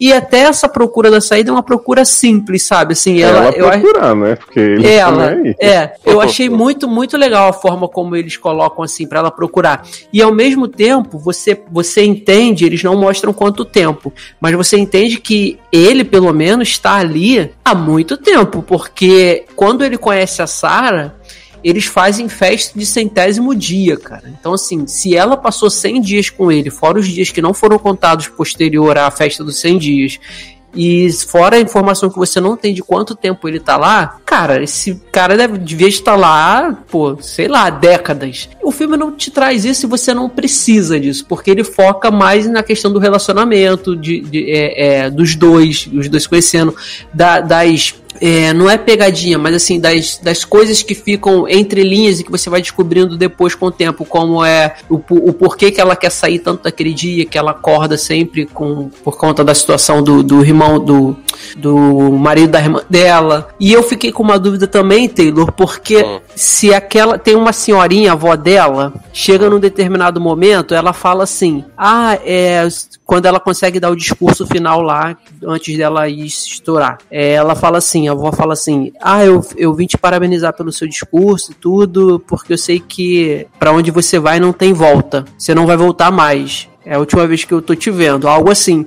Aí eu fiquei na dúvida se a velha também, Tem. ela tem. Tá, eu, lembro, eu lembro da cena, eu não lembro exatamente o que a senhorinha tinha falado. ela se despede. Ela se É, despede. ela, eu lembro que ela falou do discurso, que gostou e tal. Eu não Isso. tava lembrado mesmo dessa parte. Aí, aí ela fala assim, ela fala ju- justamente isso, ah, é a sua última vez, pra onde você vai, você não vai voltar mais. Aí a Christian olha pra ela assim, e tudo, ela se despede e sai. Aí eu fiquei muito na dúvida se essa senhorinha, Também ela tá no loop. também tá no looping, entendeu? Aí assim, então o filme te deixa também aberto essas, essas, esses pensamentos, assim, que é legal, ele se torna legal, sabe? De ver. Bem tranquilo de ver. É, É. Eu gosto muito já de história de loop temporal. Então, assim, tendo explicação, não tendo. É, tipo, o Dia da Marmota mesmo não tem, se você parar pra pensar assim, era uma coisa muito psicológica dele, né? De transformação e tal. A morte dá parabéns, eles criam um, um enredo sci-fi, mas é, tipo, tão ridículo quanto desse filme, né? Que a Kristen vai pesquisar e aí fala da, da onda eletromagnética. Então, assim, Ela vira uma umas- física, né, cara? Exato. Então são as coisas que, tipo assim, pra mim não faz a menor diferença, tipo, sabe? Sim. Se era pra ela. Tipo, antes ela acha que é uma coisa de karma que ela tem que resolver, né? Então ela vai e começa a fazer mega discurso pra irmã, fala no ouvido dela, não sei o quê. E aí ela tem a culpa que ela tá transando com, com o noivo, né? Sempre, e acorda com ele. E no fim, tipo assim, eles encontram explicação física, né? Pra eles saírem do loop. Uhum. E não ficam nessa do psicológico do personagem. Então, tipo, achei bem diferente o filme por, por essas questões. Tipo, pela resolução não ser, tipo, ah, aconteceu o que o universo queria que você fizesse. E dela ter entrado no loop depois e tido o processo que a gente normalmente tem com o começo do filme, né? Que seria o deles. Assim. Uhum, Sim. uhum. E, É, e o... e- Fala, Taylor, desculpa. Não, não, eu ia dizer assim, que eu acho que o, o foco do filme mesmo são. É, é o casal, né? É o casal. é, são os personagens. Então, é, é um filme de viagem no tempo que o foco não é necessário no loop temporal, que o foco não é no loop temporal em si, né? É na relação que eles criam e nos sentimentos que eles criam entre eles é, e relacionado ao fato de estar vivendo o mesmo dia, né? Então, assim, é sempre o questiona é, tem sempre o questionamento, ah, é, mas eu vou ficar aqui, no caso dela, por exemplo, ah, eu não quero ficar aqui o tempo todo, sa- começando esse dia em que eu fiz merda, né? Eu quero, e ele já tá ali há tanto tempo que ele já tá, é, entre aspas, satisfeito com aquela situação, já tá relaxado. Uhum. Ele já Né, e aí- todas as pessoas, inclusive o pai dela, né? Exato, maravilhoso Nossa, essa gente, parte. muito. E aquele cara que ele namora, que ele vai lá, que, que ele dá pro Sim. cara, é muito. Inclusive, no, no primeiro, na- é, no início do filme, né, quando, tá, quando aparece eles dois na piscina, que eles têm aquele diálogo, né, eu já fiquei meio assim, eu digo, ai, gente, coisa estranha, eles dois conversando assim e tal, aí depois você vai ver que é porque tá relacionado que, ele, que eles já se pegaram. Mas será Mas- que esse cara também tá no looping? Porque eu também fiquei. Esse cara eu fiquei na dúvida. Exato, eu fiquei... No Assim, final tá, o que, tá todo mundo no looping já. é, o que fica claro que tá no looping é ele, ela e o Roy. Só. É, Mas aí. porque é a única, as únicas pessoas que ele, ele diz, né? Isso. E aí você. Eu fiquei com a impressão de que a senhoria pudesse estar, por conta do discurso que ela faz com a, com a, com a Sarah. É, agora surgiu essa dúvida também com o cara que pega ele. E assim. E, e ele também, o filme ele deixa várias entrelinhas assim, porque é pra você ficar pensando, sabe? Não pensando de forma assim conceitual, mas te traz assim curiosidades do que possa ter acontecido. Ela, a Sarah pergunta pra ele assim: "Ah, você já chegou a transar comigo? Ficou comigo?" Ele fala que não, de início. Não, não, nunca. Aí depois, no final, tem, no, não no final do filme, depois de um tempo, ele ele resolve abrir pra ela que eles já ficaram sim, né, nesse, nesse loop dele, ele já ficou com ela. E tem uma parte também que ele fala pra ela assim: ah, é, essa coisa de se apegar, de se apaixonar, a gente. Eu, eu tive isso, a gente pega, a gente se apega e depois deixa pra lá, deixa passar porque não deu certo. Aí dá a entender que ele já tinha se apaixonado por ela antes, só que como ela tava no looping e tudo, era sempre acabava naquela noite ali que não acontecia nada, ou no máximo acontecia um- uma trans entre os dois, ele dormia e voltava ela sem conhecê-lo. Uhum. Aí ficou, fico- eu fiquei meio com a impressão de que ele já era apaixonado por ela, aí ele superou e quando ela entra no looping com ele, eles voltam a, a, a ter, sabe, o contato e ele volta a se apaixonar. Então assim, tem várias coisinhas, eu, eu fiquei muito intrigado com a parte do dinossauro, cara. Muito intrigado, porque eu não entendi nada aqueles dinossauros aparecendo ali. Também, também. Aí eu não, não entendi é, o propósito. Foi... É, eu não entendi. E assim, o, o- lá no. no... Se é que tem algum propósito, né? É, no, no O final. Cavaleiro que vocês já falaram, é tipo mostrar tipo a relação dos dois através desse desse looping temporal de do que passa durante um dia só várias vezes. Porque no, Porque a, o- gente- a historinha tipo é tudo muito bonitinho e tal, mas eu acho que assim, se não fosse esses dois, que foi a Christie e o Andy, Uhum, ia ser sim. metade do filme que é. Sim. Exatamente. Não tinha muito- como tá errado um filme desse com esses dois, né? Então, Uhum. tem já isso, né? Verdade. E o- Tem os dinossauros aparecem no final também, né? É, pois é.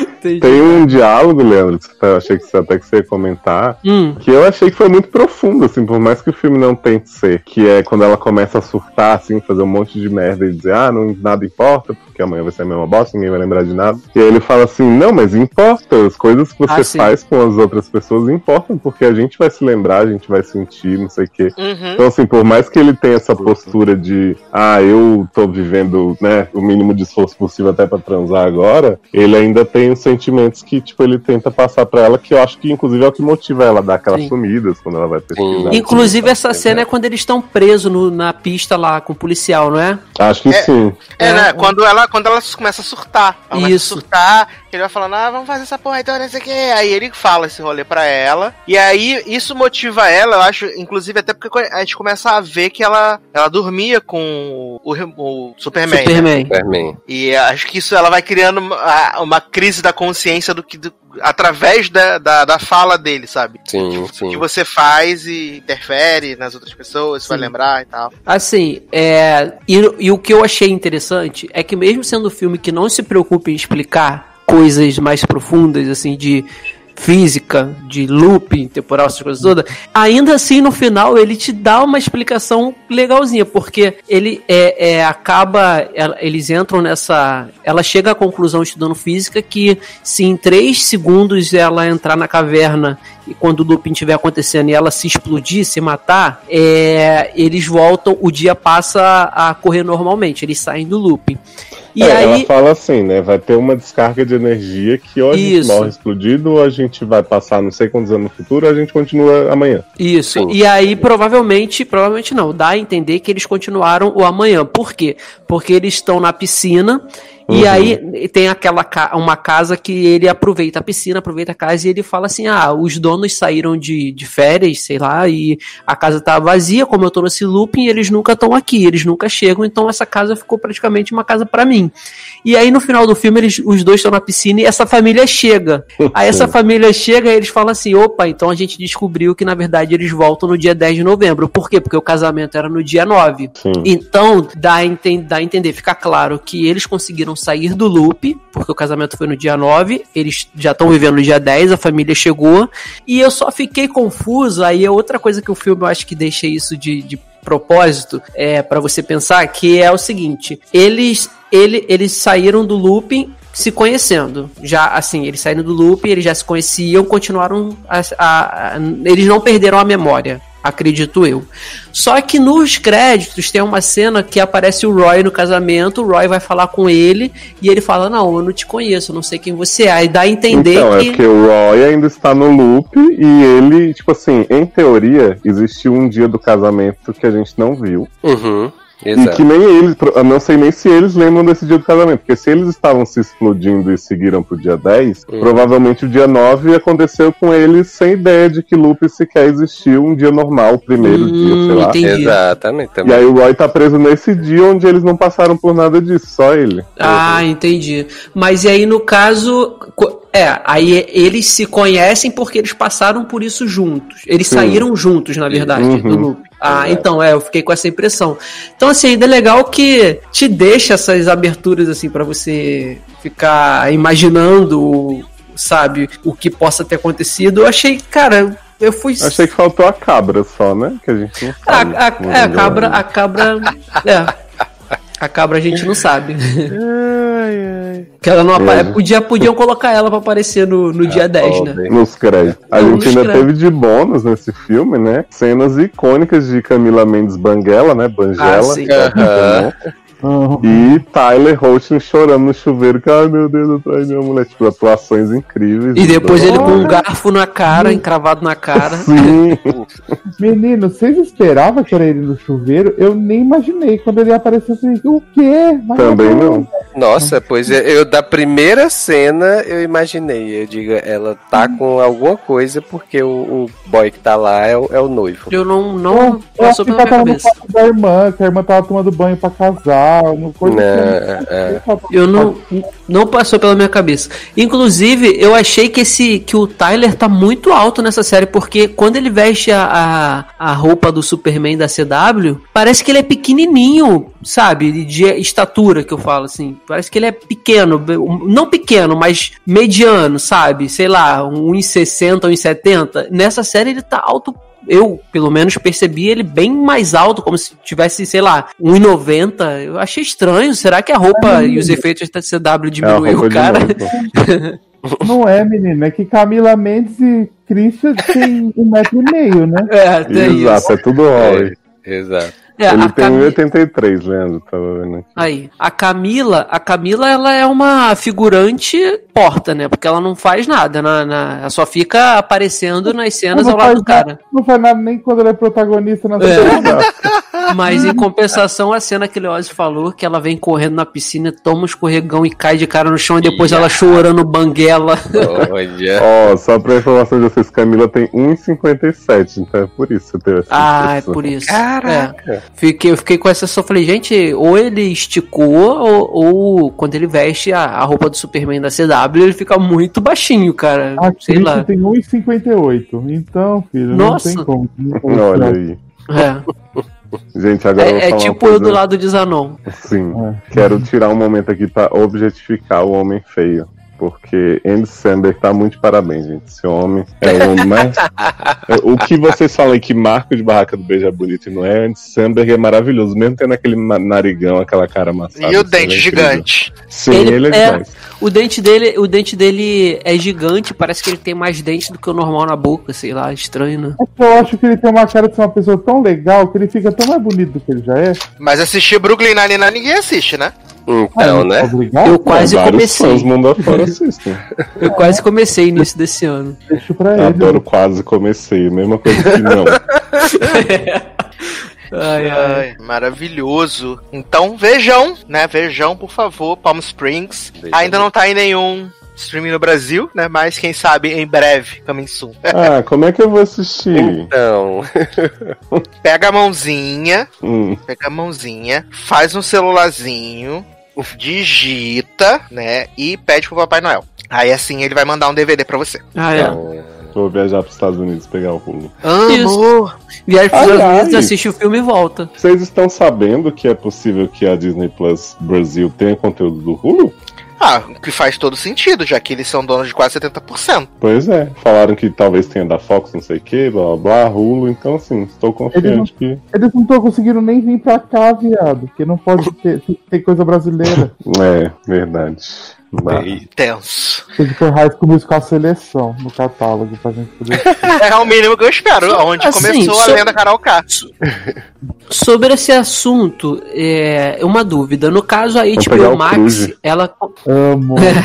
É, Disney Cruise. Eu O, no caso, no caso, a HBO, no caso, a HBO Max ela não teria problema porque aqui no Brasil ela pegaria o conteúdo nacional da HBO, né? Tipo, o negócio, essas coisas todas, aí, aí não teria problema. Seria isso? Não, mas ainda assim, teve um problema de monopólio. Teve, te- tá rolando uma, uma confusão. Por isso que a HBO Max ainda não chegou ao Brasil. Vai chegar só ano que vem. Eles estavam resolvendo uns rolês de legislação também. Tiveram que mexer em algumas coisas pra poder ter, poder ter o HBO, Ma- HBO não, Max no Brasil. Mas eu digo nessa questão de conteúdo, que tem que ter uma porcentagem de conteúdo nacional e a Disney Plus não tem. A HBO Max não se encaixaria nisso porque ela, ela absorveria o, o conteúdo nacional da HBO, né? Aí Provavelmente. nisso ela estaria isenta, né? E o HBO Max não vai ser diferente? Eu acho que quando, eu acho que quando a Eu acho HBO Max chegar chegar- aqui, a Gol vai acabar. A HBO Go Exato. vai acabar. Vai continuar o canal normal, mas assim, para você ter mais conteúdo, é, mais, é, é, mais série, mais filme que não tenha na HBO de TV a cabo, é, eu acho que só com a HBO Max. Acredito. Aí é especulação. Mas a gente já sabe que vai chegar no que vem aí o HBO Max, né? Então provavelmente já deve ter conseguido ajustar o que precisava, fazer a sintonia fina. É como se a gente tivesse um loop temporal sem esses serviços. né? Gente, enquanto o Torresmin existir, sucesso, né? Ah, é. Se o Torresmin su- existir, não há limitações, não há limites. Também adoro comer torresmo assistindo. Eu também. assim. E esse, to- e esse torresmo nem faz mal, né, pra saúde. Graças a Deus. não entope a artéria. É. Vamos então para merchans e despedidas, então. Começando com ele, Márcio Zanon. Então, gente, muito obrigado por ter ouvido a gente. É, me segue lá no Instagram e no Twitter, arroba com Zanon, pra gente conversar lá, falar umas besteiras. E tô aqui toda semana sim, semana também, como diria o Taylor, né? Porque agora eu deve a fala dele, roubar o local de fala. E às vezes aparecem os seriadores, né? Que nem essa última semana, que tem lá um Viu podcast aí? a última, a última temporada de The Hundred, de as expectativas e tudo que vai acontecer na temporada. É isso, Amo. beijo. Que bem. Taylor Rocha. Opa, então, né? Mais um programinha aí pra nossa conta, né? Me sigam lá no Twitter e no Instagram como Taylor Rocha, né? E aí é, a gente conseguiu fazer render um programa, né? Com essa pauta, daí você tira do que, é que a gente é capaz, né? Mas semana que vem não tem quase nada. Toda semana esse plot, esse loop temporal. Não aguento mais esse loop. Gente, Ai, Oi, esse beleza? fui eu, desculpa. adoro. É o hacker. É, invadi. Ai, ai. Leandro Chaves. Então, gente, obrigado por escutarem mais esse programa. É, foi feito com muito amor, tá? A gente faz, como o Taylor falou, né? A gente faz render. A pauta pode estar com coisas horrorosas, mas a gente faz, faz render muito bem. Tudo isso pensando em vocês. Então, assim, é, a gente pede em troca que vocês comentem lá. Pra... não, menino, não vão apelar igual a mãe da, a mãe da Mercedes em Não Pivara. aí, precisa né? ser 10, não, pode ser 5. É, é, pode ser ci- 2,50, já tá valendo. É, então a gente pede assim, o que a gente mais pede em troca é o comentário, porque pelo comentário a gente, a gente vê que vocês estão curtindo, que vocês estão gostando ou que vocês não estão gostando. É, é bom que a gente troca informações também no comentário, já que como vocês não conseguem falar com a gente pelo programa, a gente fala com vocês pelo comentário, então isso é legal. Então fica aí a- o pedido, comentem, por favor, sempre nas, nas nossas edições. Queria também aproveitar e convidar todo mundo para participar do nosso grupo no Telegram, o arroba sede no ar o arroba logado Ney. Assunto é o que não falta nesses, nesses grupos. E deixar minhas redes sociais para quem quiser seguir, arroba Leandro Chaves D. É isso, um beijão e até a próxima. Muito bem. Menino Leozinho. No Public, é, serreadores.com.br. Vocês podem ouvir sede na França. Indico para Leandro que gosta de ver as paisagens europeias, né? Opa! Tivemos aí uma edição incrivelmente internacional, né? Essas duas horinhas de muito Naruto, triste. E, Turururu. enfim, lá no feed do SED, no seriadores.com.br, vocês conferem. E no feed dos seriadores tivemos aí esse programa icônico de The 100.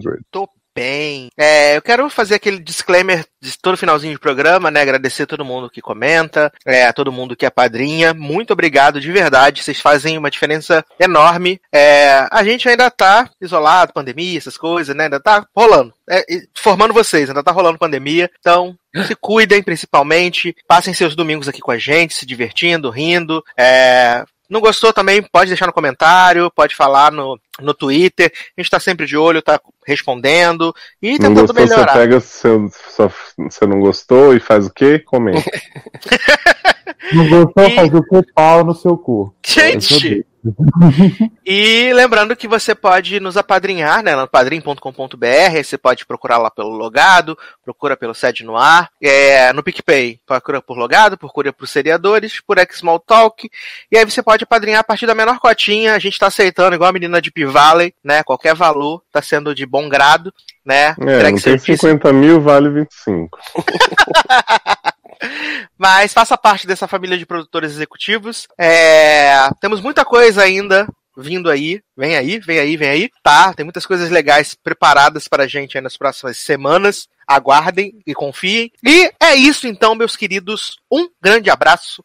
Até a próxima e tchau. Tchau!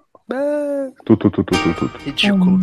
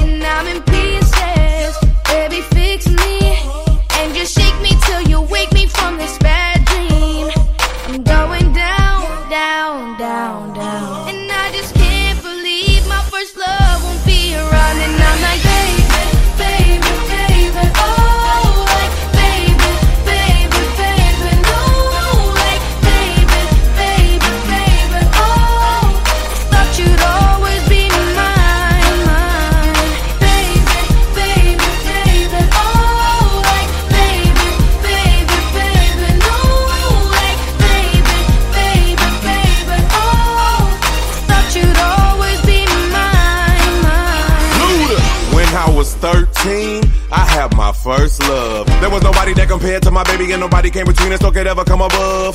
She had me going crazy. Oh, I was starstruck. She woke me up daily. Don't need no Starbucks. She made my heart pound and skip a beat when I see her in the street and at school on the playground. But I really wanna see her on the weekend.